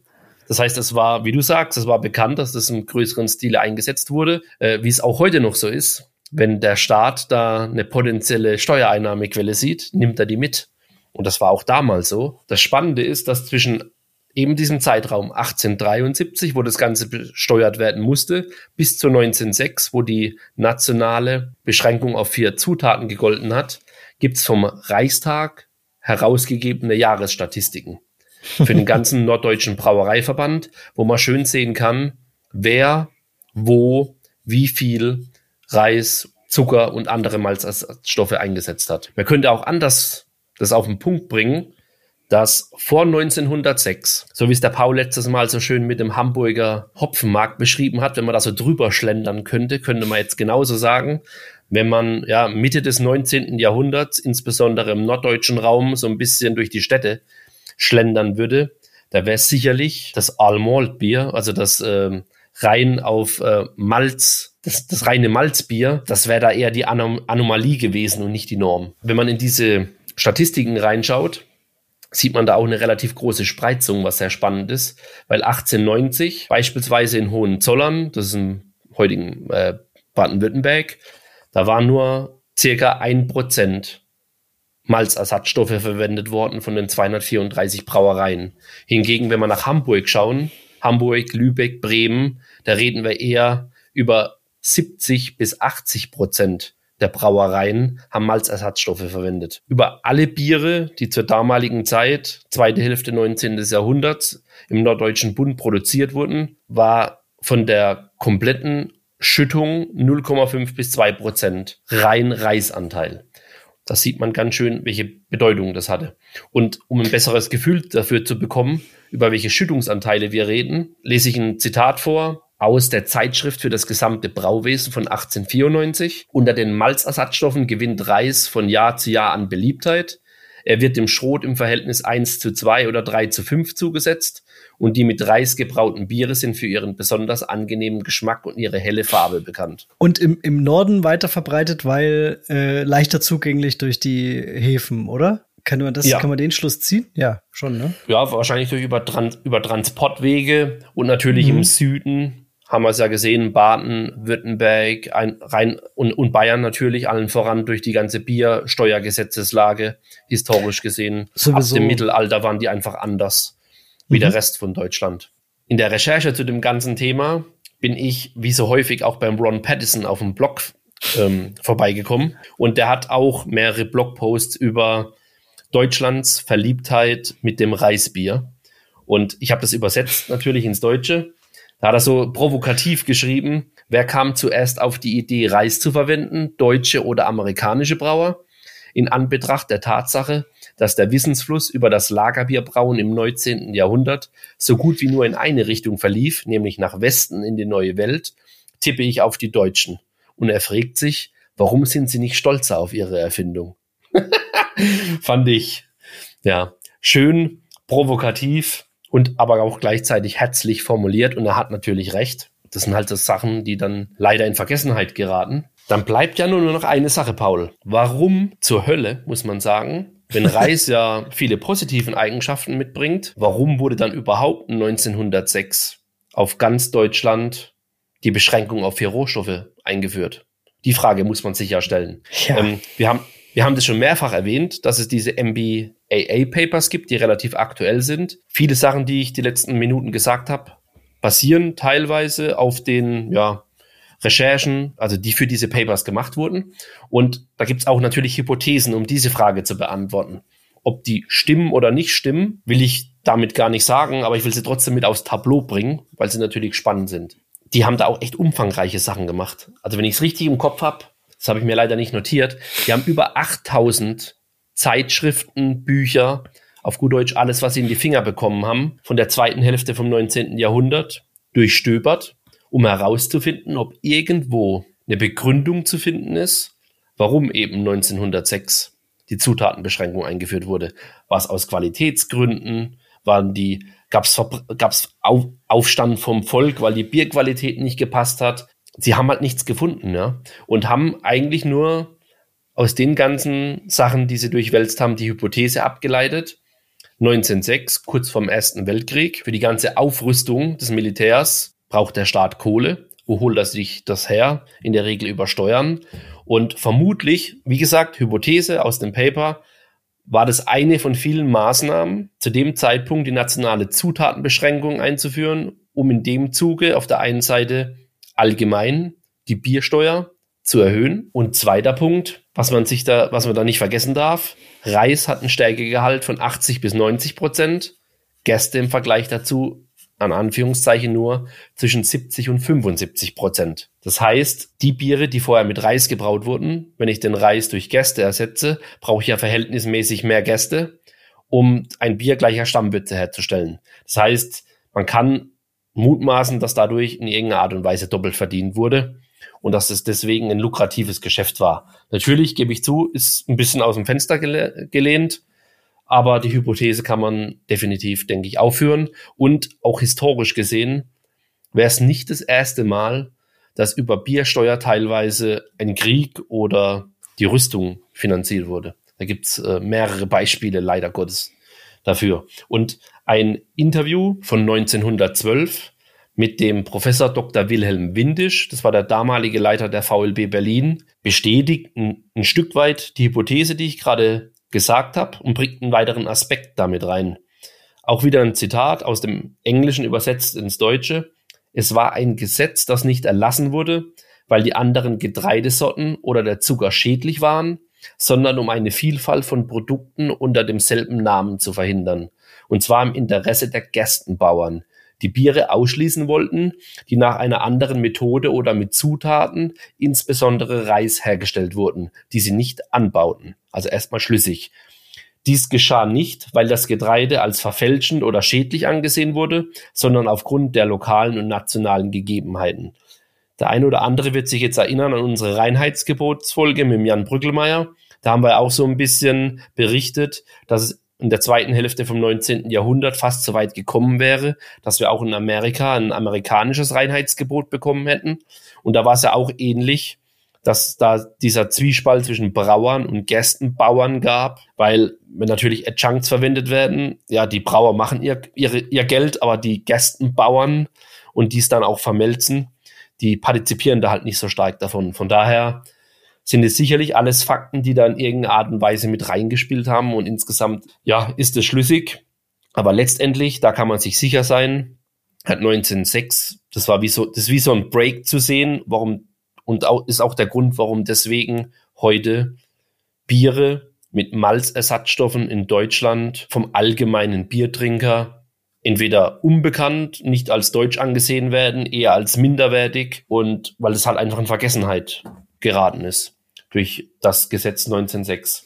Abgefahr abgefahren, weil wenn man, wenn man überlegt, wie schnell das geht, ne, also das sind gut bisschen mehr als 100 Jahre, aber äh, wenn man jetzt ein bisschen zurückdenkt, mal 10, 20 Jahre, dann ist das ja nicht anders gewesen. Die, die Denke, dass das Reis und Mais oder andere Sachen ja. nicht ins Bier gehören. Also das, das geht so schnell, aber ich kann es mir echt gut vorstellen. Ähm, mein erster Gedanke war natürlich auch Geld, also Steuereinnahmen, äh, um, ja. um alles Mögliche zu finanzieren. Kriege in dem Fall natürlich auch. Aber die Idee finde ich natürlich auch cool, je nachdem, wie stark die Bauernlobby ist oder beziehungsweise war. Und wir wissen ja, wie, wie, wie stark es ja auch heute noch sein kann. Kann man natürlich auch die Politik auf seine Seite ziehen und die wiederum können sagen, ah, das können wir natürlich auch clever verpacken und sagen, okay, wir unterstützen die Gerstenbauern. Gleichzeitig ziehen wir natürlich aber auch einen Haufen Steuern dadurch ein und können äh, verschiedene andere Sachen finanzieren. Also das äh, ergibt schon alles irgendwie Sinn, glaube ich, wenn man das zusammenpackt vielleicht auch und nicht als einzelnen, ja. äh, als einzelnes Argument sieht. Ja. Gut, dann zum Abschluss der Geschichte müssen wir natürlich noch kurz über den Teich hüpfen äh, in die USA, weil das Thema American Junk Lager, das letzte, das letzte Puzzle müssen wir natürlich auch noch erklären, wie es dazu kam. Hatten wir auf unserem Braubeviale Vortrag ja auch schon ein bisschen beleuchtet, ähm, der ja den Titel hatte Craft Lager zurück im Rampenlicht. Deswegen gibt's jetzt ein paar Wiederholungen, aber einfach für Leute, die vielleicht heute das erste Mal einschalten und oh. die möchten wir ja natürlich auch ködern, ja. dass sie in die anderen Sachen reinhören. muss man das an der Stelle einfach nochmal erwähnen und die Verlinkungen herstellen. Genau, also wie war das in der USA Anfang vom 19. Jahrhundert? Ich denke, das wissen die meisten. Lagerbier war noch nicht wirklich angekommen. Der Einfluss der deutschen Einwanderer, Schrägstrich Brauer war noch nicht wirklich da. Das heißt, die Bierwelt in der neuen Welt war in britischer Hand und britischen Ales, die britischen Ales wurden oder waren die meistgetrunkenen Biere in den USA. 1840 wurde dann alles anders. Die Lagerbierrevolution in den USA ist gestartet und zwar richtig. Äh, allen voran durch eben deutsche Einwanderer. John Wagner ist da ja immer als erstes zu nennen, aber es gab definitiv noch andere in anderen Regionen, die ungefähr auch 1840 begonnen haben, untergärig in den USA zu brauen. Wobei das noch keine Biere Pilzner Gattung waren, sondern es waren eher ja Münchner Style, dunkel, süß, malzig, rotbraun. Das hat so, wie gesagt, eine Revolution ausgelöst. Und in der zweiten Hälfte vom 19. Jahrhundert hat es eben dazu geführt, dass die deutsch-amerikanischen Brauer das ganze Game revolutioniert haben. Und um das in Zahlen zu packen, damit es jeder besser greifen kann, 1850 sind über 80 Prozent der nationalen Bierproduktion auf, auf Ale bezogen gewesen und 1900 machte Lagerbier schon ca. 90 Prozent aus. Was man da nicht vergessen darf, dass in dem gleichen Zeitraum, in der gleichen Zeitspanne der Pro-Kopf-Verbrauch um sage und schreibe äh, mehr als das Elffache angestiegen ist. Das heißt, das verdeutlicht, glaube ich, ganz schön, dass es wirklich eine Revolution war und dass das Lagerbier da einfach durch die Decke gegangen ist. Die Ale-Brauer, ja, die haben auch versucht, sich zu helfen, aber konnten es nicht aufhalten. Die äh, haben in dem Zeitraum mehrere Bierstile an den, Start, an den Start gebracht. Da ist einmal zu nennen das dunkle, erfrischende, etwas saure Kentucky Common mit Mais-Adjuncts gebraut und natürlich Pauls Liebling Crisp Like an Lager, Smooth Like an Ale, das helle, spritzige Cream Ale, was, ja, je nachdem, wer es gebraut hat, aber oftmals und sehr verbreitet auch mit Mais und Reisflocken gebraut wurde. Und hatten wir auch schon erwähnt, 1870 hat dann endlich das Pilsner das Lagergame in den USA betreten und hat die junge Nation im Sturm erobert und es hat nicht nicht lange gedauert, dass die Presse quasi routinemäßig dieses helle Lagerbier als das Nationalgetränk bezeichnet hat.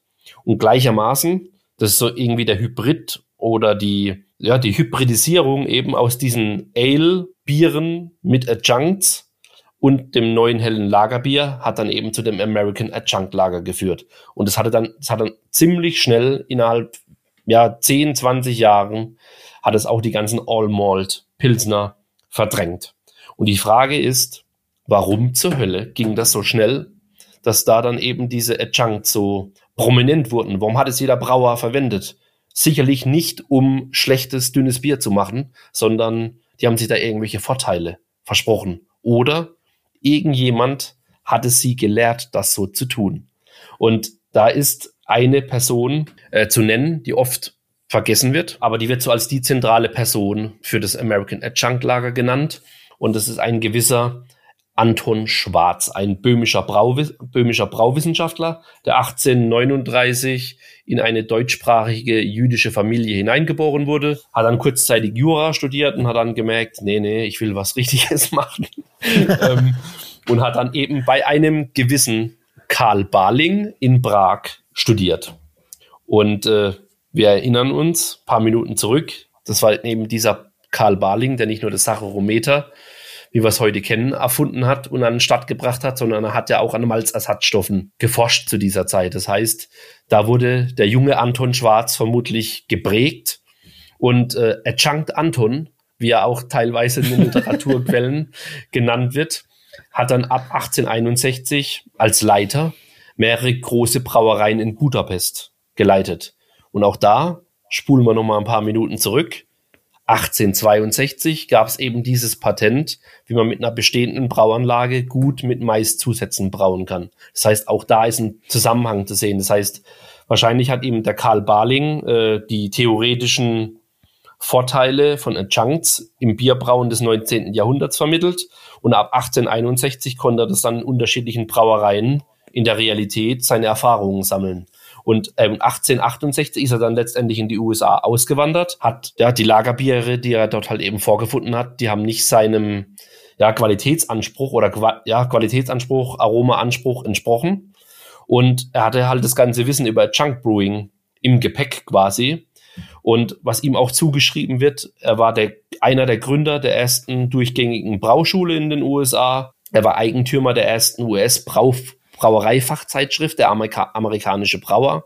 Kleiner Fun Fact an der Stelle, wurde die ersten 20 Jahre rein auf Deutsch publiziert. Und er hat darüber letztendlich in die ganze USA, in die ganzen Brauer an, oder an die ganzen Brauer, die sehr oft deutsche Abstammung waren, dieses ganze Chunk Brewing sozusagen das Wissen verbreitet.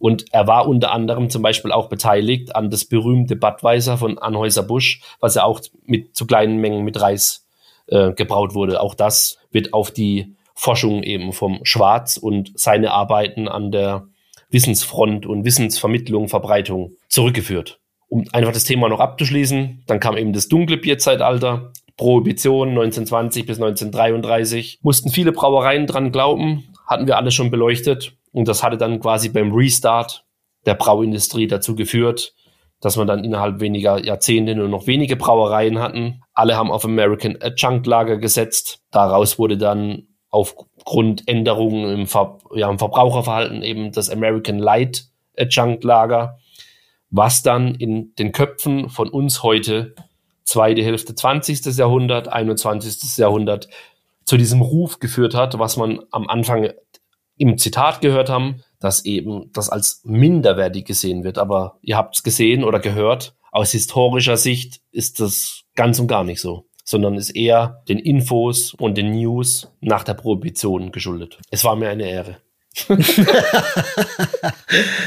Bam! Jetzt hier so, so, so Mic Drop. Ja. Flo ist durch. Ähm, ja. Flo, wie, wie geht's dir? Ähm, ich, ich, ich bräuchte ein Bierchen jetzt. Es, es wird eine lange Definitiv. Folge, glaube ich. Äh, das, können wir, das können wir jetzt nicht mehr verhindern. Witzig ist, dass ich gedacht habe, es wird diesmal eine kurze Folge. Äh, ist, mal sehen, wann ich es lerne. Aber ich würde mir jetzt noch eins holen. Ich gehe mal zum Kühlschrank. Wir sehen uns gleich wieder. Ja. Also dieses Bier von Christian Tille ist richtig gut. Hast du auch gerade aufgemacht? Ja. Das ist ein Knaller, oder? Also ich habe ihm mein Rezept gegeben und dann haben wir es eben besprochen. Aber so ja. gut war meins nicht. also ich, ich finde das auch super. Ich finde es auf den Punkt. Ich finde es richtig, richtig gut. Das musste ihm auf jeden Fall noch mal. Äh ja, das musste jetzt drin lassen, was wir gerade gesagt haben. Ja, stimmt. Das müssen, wir, das müssen wir genauso lassen. Stimmt. Also dann weiß ich ja schon, welches du dir jetzt aufgemacht hast, Flo. Und ich hab mir, passt, passt jetzt auch gut, aber dann ist jetzt einfach, dann ist jetzt einfach Tille Day. Ich hab mir ja. ähm, äh, das Wild Romance. Tilliday. Ich habe mir das Wild Romance, das ist ein ähm, Klonrezept. Ich weiß gar nicht, ob er das. Er hat mir das auch alles geschrieben. Ich gucke jetzt aber gerade natürlich nicht. Äh, von Kühnkunst und Rosen. Genau, Kühnkunst Rosen hat ein, ähm, ja, was ist das? Ein White äh, IPA mit Bergamott gemacht. Genau, das heißt, äh, Wild Romance ist ähm, mit, mit Bergamott äh, eingebraut. Genau, ein White Ale, also für ein IPA reicht es halt nicht. White IPA ist es ja. mit 4,9 natürlich ein bisschen zu wenig, aber da kommt halt äh, neben Bergamotte auch Zitronenthymian, Tonka, Bohne mit rein, Haferflocken. Jetzt haben wir mhm. endlich einen, Adjunct drin. Perfekt. Ganz kurz äh, Eindruck zum Bier. Riecht gut. Ich kenne auch äh, das Original sehr gut, weil bin ja hier quasi im Einzugsgebiet auch von denen und äh, kenne die auch ganz ja. gut. Sehr geil. Okay, Tonka habe ich stark, ja. Oh. Wie ich es gesagt habe, der Christian, der stapelt immer ein bisschen tief. Ja, ich habe mal noch das das Paket voll gemacht, äh, da bin ich jetzt gar nicht so überzeugt, aber ne, so ungefähr, äh, wenn ich jetzt einmal Versand bezahle, so, ähm, äh, boah, Alter, also Respekt mal wieder. Sehr rundes Ding. Flo hast du, glaube ich, auch im Karton drin, auf jeden Fall. Ähm, Ja, auch hier kalt stehen, ja. die ähm, Zutaten wunderbar miteinander vereint. Kleiner Kritikpunkt, wenn ich einen äußern kann, ist, dass es mir ein Ticken zu viel Tonka ist. Ähm, Aber die ist halt auch sehr präsent, die ist sehr dominant. Aber ich mag sie und deswegen stört's mich in dem Fall nicht. Aber rein, wenn man es jetzt als Klonrezept sieht, dann würde ich sagen, ist die Tonka noch ein bisschen zurückhaltender bei, bei Kühnkuns Rosen-Variante. Aber das hier ist äh, lecker. Also damit kann es Mhm. ganz entspannt weitergehen. Ich bin gerade echt ähm, ein kleines bisschen verliebt in das Italian Style Pilsner aus dieser Ja. sexy äh, Pilzstange. Die Nase erinnert mich ein bisschen an einen Schönrahmen, um ehrlich zu sein. Ah, dieses Zitronige, ne? Leicht ganz Ja, ja. dezente, ja. Und genau. aber auch kräftig, würzig, kräuterige, Mhm. grasige, Ja. was es so ein bisschen untermalt. Also Mhm. richtig, richtig. Ich meine, wenn ich sage, es erinnert mich an einen Schönrahmen, ist gelobt genug, oder? Das ist äh, Ritterschlag, ja. Gut, Flo, weiter im Text, oder? Ja. Jetzt, jetzt haben wir ja quasi mit Flo Schluss, äh, Geschichtsschluss, haben wir den, den Sprung über den Teich gewagt. Und jetzt wollen wir uns an der Stelle, wollen wir auch nochmal die Beziehung ganz, ganz speziell zwischen Mais, ne, der dann ja auch immer mehr gebraut wurde. Flo hat die ganzen Beispiele ja auch genannt. Und der in den USA oder Mittleren Westen verbreiteten äh, Gerstensorte herstellen. Und das ist die sogenannte Six Row beziehungsweise die sechszeilige Gerste in Folge, Flo, korrigier mich, zwei der Staffel Yes, yes. haben wir uns dem Thema Malz extrem gewidmet und äh, auch über zwei und sechsreihige Gerste gesprochen. An dieser Stelle also der Hinweis, äh, um diese, wie hast du es genannt, die Links zu schaffen, Flo, äh, hört da auf jeden Fall mal rein, wenn ihr da noch mehr hören wollt. Trotzdem macht es an der Stelle auf jeden Fall Sinn, in Bezug auf den Mais, auf die sechszeilige Gerste noch mal kurz einzugehen.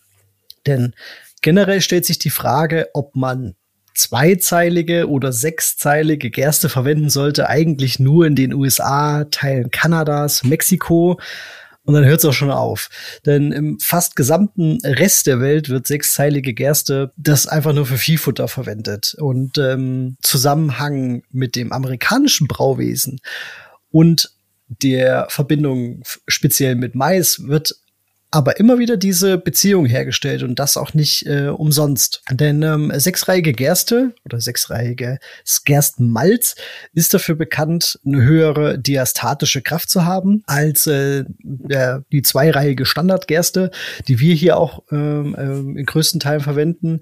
Historisch gesehen hat sich die sechsreihige, also man stellt sich ja dann natürlich die Frage, warum nutzen die die die sechsreihige und wir die zweireihige, warum nutzen die nicht einfach auch die zweireihige? Es ist einfach so, dass historisch gesehen sich die äh, damals durchgesetzt hat, weil sie einfach bessere Anbaubedingungen im mittleren Westen gefunden hat.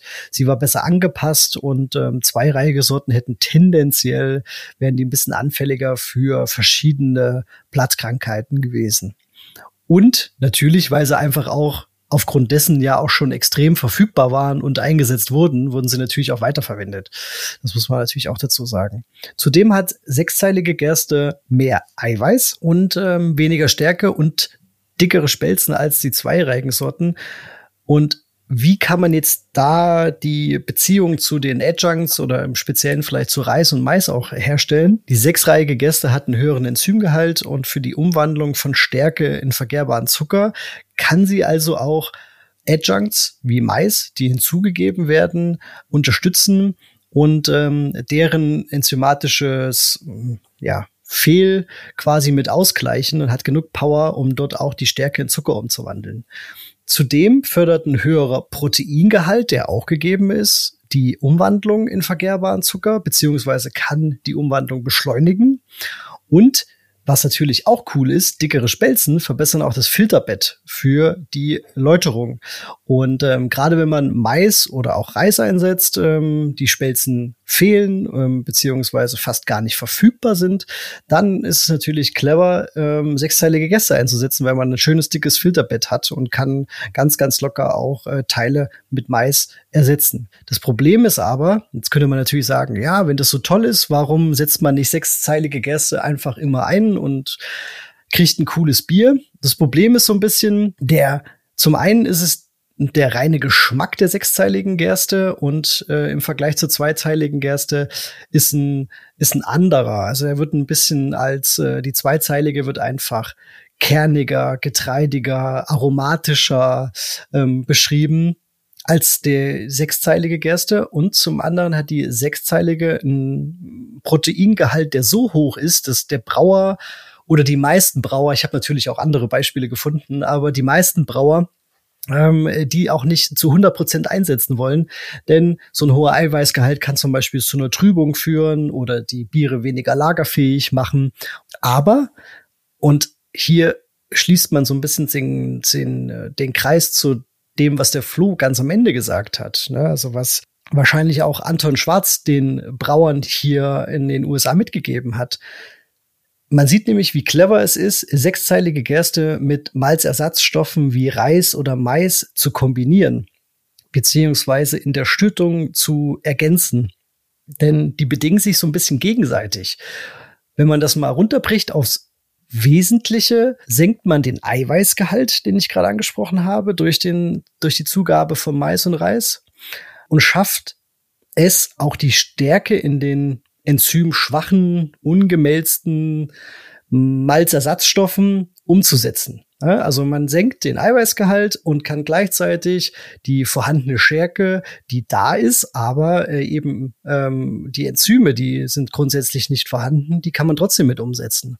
Man könnte nämlich auch sagen, in der richtigen Kombination erhält man eine Schüttung, die mit den Spezifikationen einer rein zweireihigen Schüttung übereinstimmt. Es entsteht also ein Bier mit idealen technischen Eigenschaften ja, und gleichzeitig, und das hatte ich ja eingangs mal erwähnt, gerade wenn man mit Reis braut, einem ausgeprägten Geschmacksprofil, wenn man das möchte.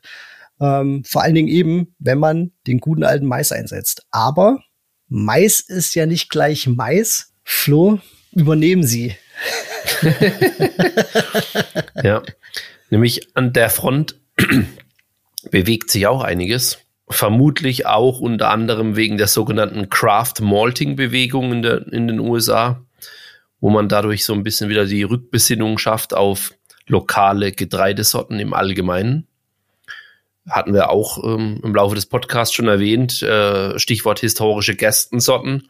Genauso ist es auch beim Mais zu sehen, da passiert einiges. Man äh, referenziert oder liest ja häufig über sogenannte Heirloom-Maissorten, die eben allgemein geschmacksintensiver sind und eine größere Vielfalt bieten als das, was wir jetzt denke ich, ich und der Paul, als auch ihr als Zuhörer so mit Mais in Verbindung bringt. Und äh, Heirloom, vielleicht ganz kurz, was ist das? Ohne das jetzt einfach nur direkt zu übersetzen. Darunter versteht man traditionelle, oft alte Sorten von Getreide, die über Generationen hinweg wegen ihrer einzigartigen Eigenschaften kultiviert werden. Also könnt auch sagen, beliebte Sorten, die es schon lange gibt, die nicht irgendwie auf bestimmte Parameter gezüchtet wurden und deswegen halt eben häufig auf lokale Anbaubedingungen angepasst sind und da besonders individuelle Geschmäcker zum, Vorsch zum Vorschein bringen. Und genau das gibt's eben auch aus der Maiswelt. Da ist beispielsweise Sugar Creek Mall zu nennen. Das ist eine kleinere Melzerei, die echt abgefahrene Sachen machen. Da ja, hoffe ich, dass es irgendwann mal, irgendwann mal was Vergleichbares in Europa gibt, weil die machen auch so crazy Zeug was wir auch in Folge zwei schon erwähnt hatten, mit norwegisches Rauchmalz, mit so einer speziellen Malzdarre, die sich die nachgebaut haben und so weiter und so fort. Aber genug geschwärmt. Die haben auch einzige, einzigartige Maissorten im Angebot, die so coole Namen haben wie Bloody Butcher, Oxacan, Green und Boone County White und, und, und noch andere. Und da gibt's beispielsweise Brauer, Brauereien aus Chicago, die da mit Mexican Lagers brauen und bis zu 70 Prozent Bloody Butcher Mais einsetzen, was eben auch eine der Heirloom-Varianten ist, die sehr aromaintensiv ist und dann eben so einem Mexican Lager in einem ganz anderen Gewand erscheinen lässt, wie man das von so einem stinknormalen kennt. Also auch an der Front geht da einiges, denke ich. Und vielleicht ist auch genau das einer der springenden Punkte, Paul, dass ähm, ja, Adjunct-Lagers, wir hatten schon in der Braubeviale gesagt, dass die Craft-Lager im Allgemeinen in Revival feiern. Und genauso ist es auch bei den Craft-Adjunct-Lagers. Plötzlich gibt es auch wieder Craft-Bier-Brauereien oder gibt es Craft-Bier-Brauereien, die freiwillig sowas brauen. Und nicht, wie man es im Zitat gehört hatte, ähm, dass bei denen never ever sowas in den Braukessel kommt. Die Situation hat sich auch an der Front ein bisschen geändert. Eben diese besonderen Heirloom-Varianten vom Mais, vielleicht auch in der Zukunft vom Reis, da weiß ich ehrlich gesagt, gesagt gar nicht, ob man da geschmacklich ähm, was Besonderes rausholen kann. Aber dieses Besondere, dieser lokale Gedanke, das passt halt dann auch wiederum zu den Craft-Brauern im Allgemeinen und deswegen vermutlich sind Craft-Chunk-Lagers plötzlich wieder angesagt. Ähm, egal ob man im Web guckt, egal ob man in die Craft Beer and Brewing, in die Brew Your Own reinguckt, da gibt's ständig irgendwelche Artikel, wo das immer wieder aufs Tableau bringt. Ähm, Klonrezepte für Hobbybrauer, also die rollen das da, die, die, ja, die rühren die Werbetrommel für die ganze Thematik und ja, ich glaube, man kann es echt darauf runterbrechen. Besondere Geschmäcker durch lokale Maisvarianten und die Rückbesinnung auf Local for Local. Ja, vielleicht haben wir auch Glück und auch uns in äh, Deutschland oder Europa erreicht diese Welle irgendwann. Ja. Also es ist auf jeden Fall spannend und das hatten wir ja in unserem Vortrag auch, ne, dass man sich am Anfang quasi abwenden möchte, distanzieren möchte von den großen Massenbieren, dann so ein einen Schlenker über extrem aromatische Biere macht, vielleicht auch so ein bisschen, ja, überschwängliche Stile wie so ein Pastry Stout oder Sauer oder so, also so ganz, ganz krasse Sachen, dann merkt, okay, davon kann ich aber halt vielleicht mal nur ein Glas maximal trinken. Und gleichzeitig, ja, da gibt's auch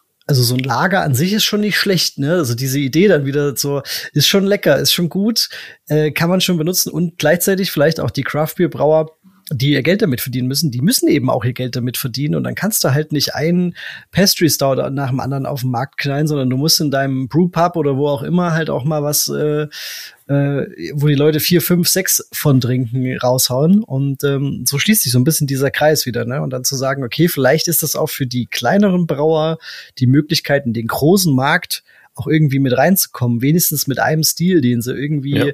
mit auf den Markt schmeißen. So la langsam aber sicher kommen wir zum Ende der Folge und ich glaube so ein bisschen die Brücke zum Pilsner, ja allgemein, wie so mit dem Brauen mit Adjuncts aussieht. Lass uns da noch ein bisschen drüber reden und da lasse ich dir gerne den Vortritt, weil ich glaube, du hast da mehr, mehr Erfahrung am Ende des Tages wie ich durch deine ganzen Cream Ale Expeditionen. Ja, genau. Ähm, hier ist jetzt die Frage und, und ohne das jetzt zu ausufernd zu machen, weil wir sind jetzt wirklich schon ein bisschen fortgeschritten von der Zeit her.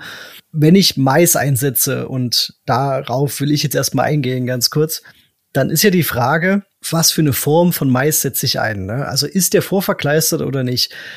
Ich habe für mich in verschiedenen Experimenten festgestellt, dass und wir, der Flo hat gerade über Geschmack vor allen Dingen gesprochen und das ist auch das, was ich im Bier haben wollte, dass ähm, Brauermais Grieß für mich einfach den, äh, den kernigsten oder deutlichsten Maisgeschmack auch in relativ kleinen Prozenten der Schüttung gebracht hat. Also da sprechen wir so von 10 bis 20 Prozent, was ich so ausprobiert habe.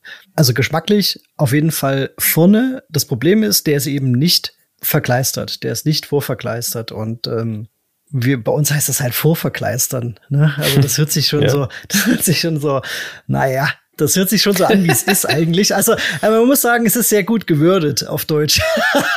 die ja. Amis, die sagen halt äh, Cereal oder Adjunct Mesh dazu. Das hört sich ziemlich cool an, aber im Endeffekt rührt man da einen dicken Kleister an. Und äh, um das, um das mal zu beschreiben für die, die das vielleicht mal ausprobieren wollen, würde ich jetzt mal ganz kurz darauf eingehen, aber vorher ganz grundsätzlich, weil wir jetzt so über Vergleistern ganz normal sprechen. Grundsätzlich, bevor die Enzyme in der Maische die Stärke des Getreides aufspalten können, äh, egal ob es jetzt Mais oder Gerstenmalz ist, äh, muss die Stärke verkleistert, also in irgendeinem Weg, äh, irgendeine Möglichkeit zugänglich gemacht werden. Und unsere klassischen Malze, man hört ja immer mal wieder, die Verkleisterungstemperatur ist gestiegen in den letzten Jahren, aber unsere klassischen Malze haben eine niedrige Verkleisterungstemperatur, deswegen wird es quasi nebenbei beim Maischen miterledigt. Also man muss sich da keine Gedanken drum machen. Sowohl beim Mais als auch beim Reis, den ich jetzt aber erstmal außen vor lasse, haben wir aber eine höhere Verkleisterungstemperatur. Das heißt, die Stärke wird eben nicht zugänglich gemacht, rein durchs Maischen. Also jedenfalls überwiegend. Ne? Und, und äh, das heißt, wir brauchen eine separate Wärmebehandlung, so würde ich es mal be bezeichnen. Äh, das passiert entweder in der Fabrik, Und deswegen sage ich, es ist wichtig, was man benutzt. Also zum Beispiel Flocken, ja, dann sind die irgendwie hitzebehandelt. Oder man kann in der Brauerei oder in der Hobbybrauerei eine Cereal Mesh machen. Und ähm, in der Regel werden dann, wird dann der Mais eben mit einem bestimmten Prozentteil gemälzter Gerste. In meinem Fall habe ich einfach immer 10% Pilsnermalz genommen, enzymstark. Äh, das habe ich einfach mit dazugegeben. Und das wird getrennt eingemeischt und dann erhitzt beziehungsweise anschließend auch gekocht. Die Maische wird eine Zeit lang bei einer Temperatur von ungefähr 70 Grad gehalten. Das ist so eine schöne Verkleisterungstemperatur für Mais und auch für Reis, sogar fast noch einen Ticken höher, damit einfach die Malzenzyme erstmal also die Enzyme aus dem Malz, was mit dazu zugegeben wird, auf die Stärke einwirken kann. Die machen die ein bisschen weniger zähflüssig, zugänglicher. Das Wichtige ist, wenn ihr das erhitzt und dann auch später kocht, dass ihr ständig umrührt und eventuell noch mal guckt, weil wir, man rührt da wirklich im wahrsten Sinne einen richtig schönen dicken Kleister an. Das muss man wirklich so sagen. Das klebt auch wirklich extrem. Also wenn das irgendwie auf die Herdplatte kommt oder wie auch immer, das klebt. Sofort wegmachen. Ähm, deswegen eventuell müsste man da auch noch Wasser hinzufügen, wenn das zu dickflüssig wird. Diese Mischung muss einfach die ganze Zeit in Bewegung gehalten werden. Ich mache es mir da leicht, wer die Möglichkeit hat. Ich mache das im Thermomix. Der rührt die ganze Zeit auf Linkslauf. Ich habe mein Malz, meine geschrotetes äh, Pilznermalz mit drin, Wasser und kann dann einfach oben gucken, ist es zu dick oder zu zäh, dann kann ich noch ein bisschen Wasser hinzugeben und kann halt die Temperatur auch perfekt einstellen. Ihr kocht es dann danach. Ich habe es immer so für 20 bis 30 Minuten nochmal gekocht nach diesen 70 äh, Grad bei so ungefähr 10 Minuten. Danach habt ihr quasi die gesamte Getreidemeische, die Stärke ist vorverkleistert beziehungsweise liegt zugänglich vor und die Amylasen in eurer Hauptmeische, die können das dann eben in Zucker umwandeln.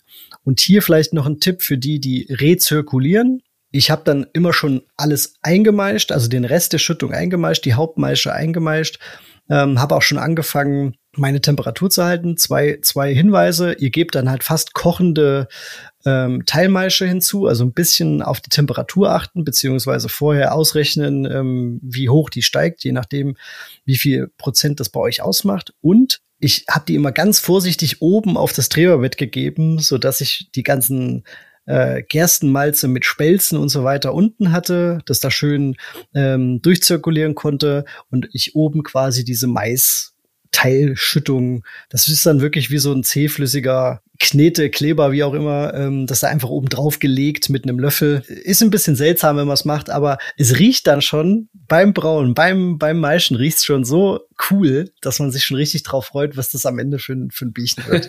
genau, also das so als, als Tipp für die, die wirklich mal Brauer Mais Grieß nehmen wollen.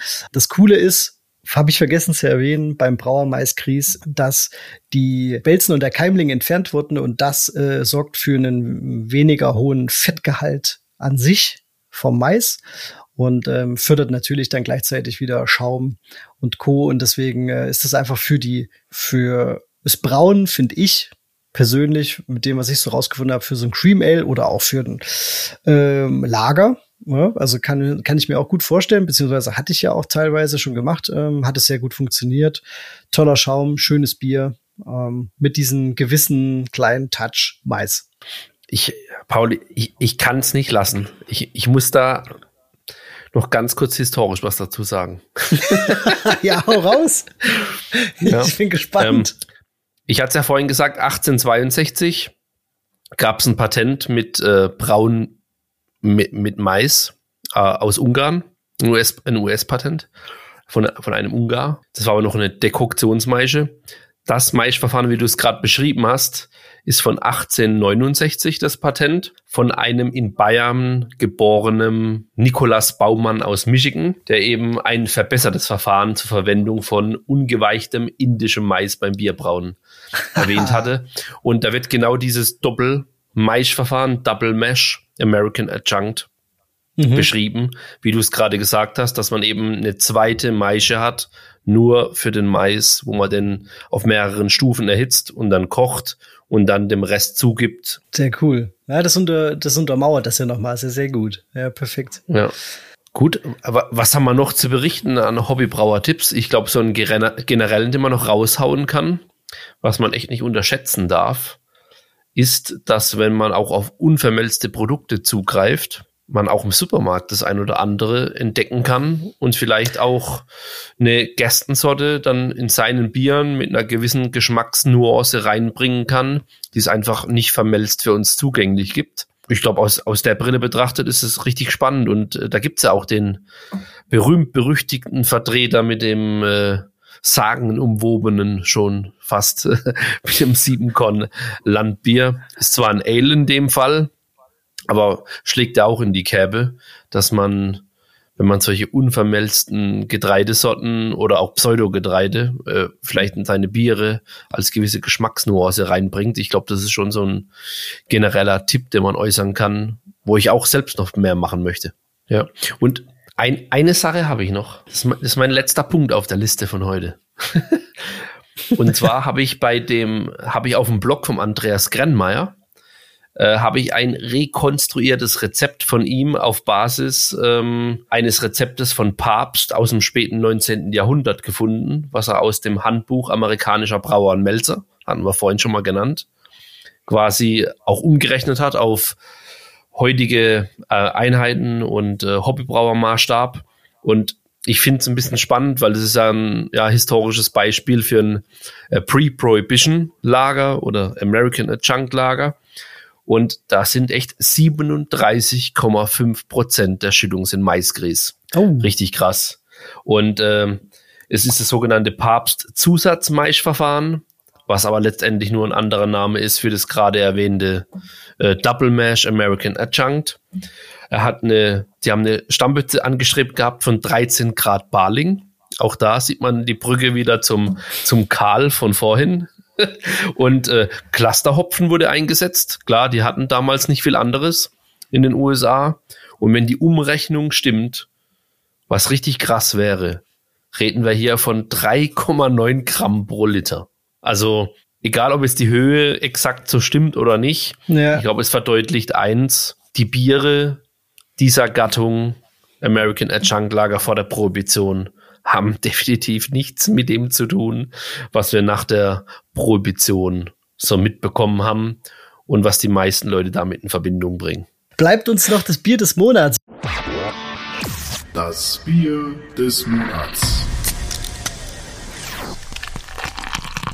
Flo, hast du ein Bier des Monats auf Lager? Klaro. Ja. Natürlich, oder? Ich war, ich war letztes Wochenende auf dem neunten Craft Beer Festival in Stuttgart vom Kraftpaule. War wieder sehr mhm. cool. Grüße gehen raus. Da sind mir mehrere Sachen aufgefallen, deswegen, ähm, das war so ein bisschen mein bieriges Highlight der letzten ja, vier, vier Wochen. Die haben so eine, so eine Polen-Area gehabt. Also ähnlich wie wir es auch auf der HB-Con mhm. haben werden, hatten die auch so ein Partnerland, wenn man so möchte, wo echt einige am Start waren, die hatten richtig coole Sachen. Und da gab's von Pinta Barrel Brewing ein paar äh, Wild Ales, bei, beispielsweise eins mit äh, Rhabarber ist mir da in Erinnerung geblieben. Ich glaube, sechs oder sechs oder neun Monate war das auf Rhabarber. War richtig nice. Eine, eine neue Brauerei aus, ähm, eine kleine Craft-Brauerei, The Birdie Beer, die hatten auch vier richtig nice Biere, also aus Deutschland, aus Nordrhein-Westfalen. Aber das Bier der Veranstaltung und damit auch das Bier des Monats war für mich von Cannstatter Keller. Die hatten ein Grape Ale. Ich finde den Bierstil super spannend, weil er diese große Vielfalt bietet. Also das trifft für mich auf keinen Bierstil so krass zu wie auf diesen, ähm, dass da das eine Grape Ale völlig anders schmeckt wie das nächste. Und er hatte sein Grape Ale einmal in der nicht fast gereiften Variante und einmal in der fast gereiften Variante. Und die fast gereifte Variante, die war für mich auf dem Punkt. Die war richtig geil. Die nicht fast gereifte Variante war für ein Grape Ale relativ clean, schöne Aromen. Mhm. Und die fast, und das ist fast gereifte da noch on top. Das war einfach harmonisch, wunderschön. Das hätte ich den ganzen Abend trinken können. Maltovino heißt das Bier von Cannstatter Keller. Mein Bier des Monats. Geiles Ding. Das äh, hört sich an wie ein, wie ein, wie ein kleiner Werbeblock, aber. ja, aus vielerlei Hinsicht verdient mein Bier des Monats. Aber Sehr genug cool. zu mir. Was hast du? Ein alkoholfreies. Wasser? nee, nee, ich bin ja jetzt, ich bin ja, da bin ich jetzt raus aus dem Game. Ich habe mir auch was, eine kleine Brauerei rausgesucht. Du kennst sie natürlich auch gut. Wir waren letztens zu Gast. Und jetzt kann ich es ja auch sagen, dazu gibt's auch schon ein Special. Wir haben dort was gebraut. Und äh, zwar ist es die Holy Stoner Brauwerkstatt. Dort haben wir als Abschlussbier den äh, Palatina Holzhammer getrunken. Das ist ein ähm, Belgian Triple Barrel Aged. Also das hat mich wirklich umgehauen. Also ich habe jetzt äh, auch während ich die Folge geschnitten habe, weil wir haben ja dazu auch Videos aufgenommen, noch mal gesehen, wie also mein Gesichtsausdruck gesehen, als ich da äh, reingerochen und dann den ersten Schluck genommen habe. Das hat mich wirklich umgehauen. Das war so seidig, geschmeidig. Ähm, das hat, glaube ich, äh, 11,9 Umdrehungen rein rechnerisch. Es war wirklich einfach grandios. Ähm, und hoff, ich hoffe, dass ja, der Martin noch mal so ein Bierchen rausknallt irgendwie demnächst, weil äh, das hat mir wirklich richtig Spaß gemacht. Also ähm, wenn man da nicht hätte noch anschließend irgendwo hingemusst, dann hätte man davon auch vielleicht noch mehr trinken können, wenn er noch eine rausgerückt hätte. Aber das war wirklich absolut genial, das Bier. Ich fand's auch absolut mega, das Bier. Ja, und von uns gibt's natürlich dann auch bald was. Da gibt's bald einen New Zealand Pilsner, da freue ich mich schon mega drauf. Ähm, ich werde hier so ein bisschen immer mal geteasert, kriege immer mal ein Bildchen aus dem Gärkeller, das geht voran, das wird lecker, glaube ich, und da könnt ihr auf jeden Fall gespannt sein. Und damit sind wir durch, Flo. Also dafür, dass ich gedacht habe, das wird unsere kürzeste Folge, könnte es tatsächlich unsere längste Folge sein. Also mein ja. lieber Herr Gesangsverein, ey. Ja. Nicht schlecht. Ja, aber so, so ist es, wenn, wenn man Spaß bei der Arbeit hat, dann kann es auch durchaus mal länger werden. Und wenn ihr, wenn ihr da draußen wollt, dass es weiterhin so bleibt, unterstützt uns, werdet Patreon, schickt uns Speakpipes. Die Speakpipe, die könnten mal ein paar neue Nachrichten gebrauchen. Schickt uns ruhig ja. auch noch mal ein paar Biere für einen Braudock, der freut sich auch. Macht weiter mit, folgt uns auf den bekannten Kanälen.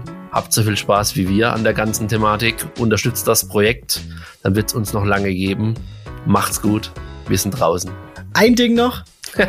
äh, lasst, uns ein, lasst uns einen Kommentar oder wenigstens eine Bewertung äh, bei eurer Plattform der Wahl da. Sei es Spotify oder Apple Podcasts oder was es da alles gibt. Ein paar Sterne vergeben, vielleicht einen kurzen Kommentar, das hilft auch schon weiter. Das ist schnell gemacht. Danke und tschüss.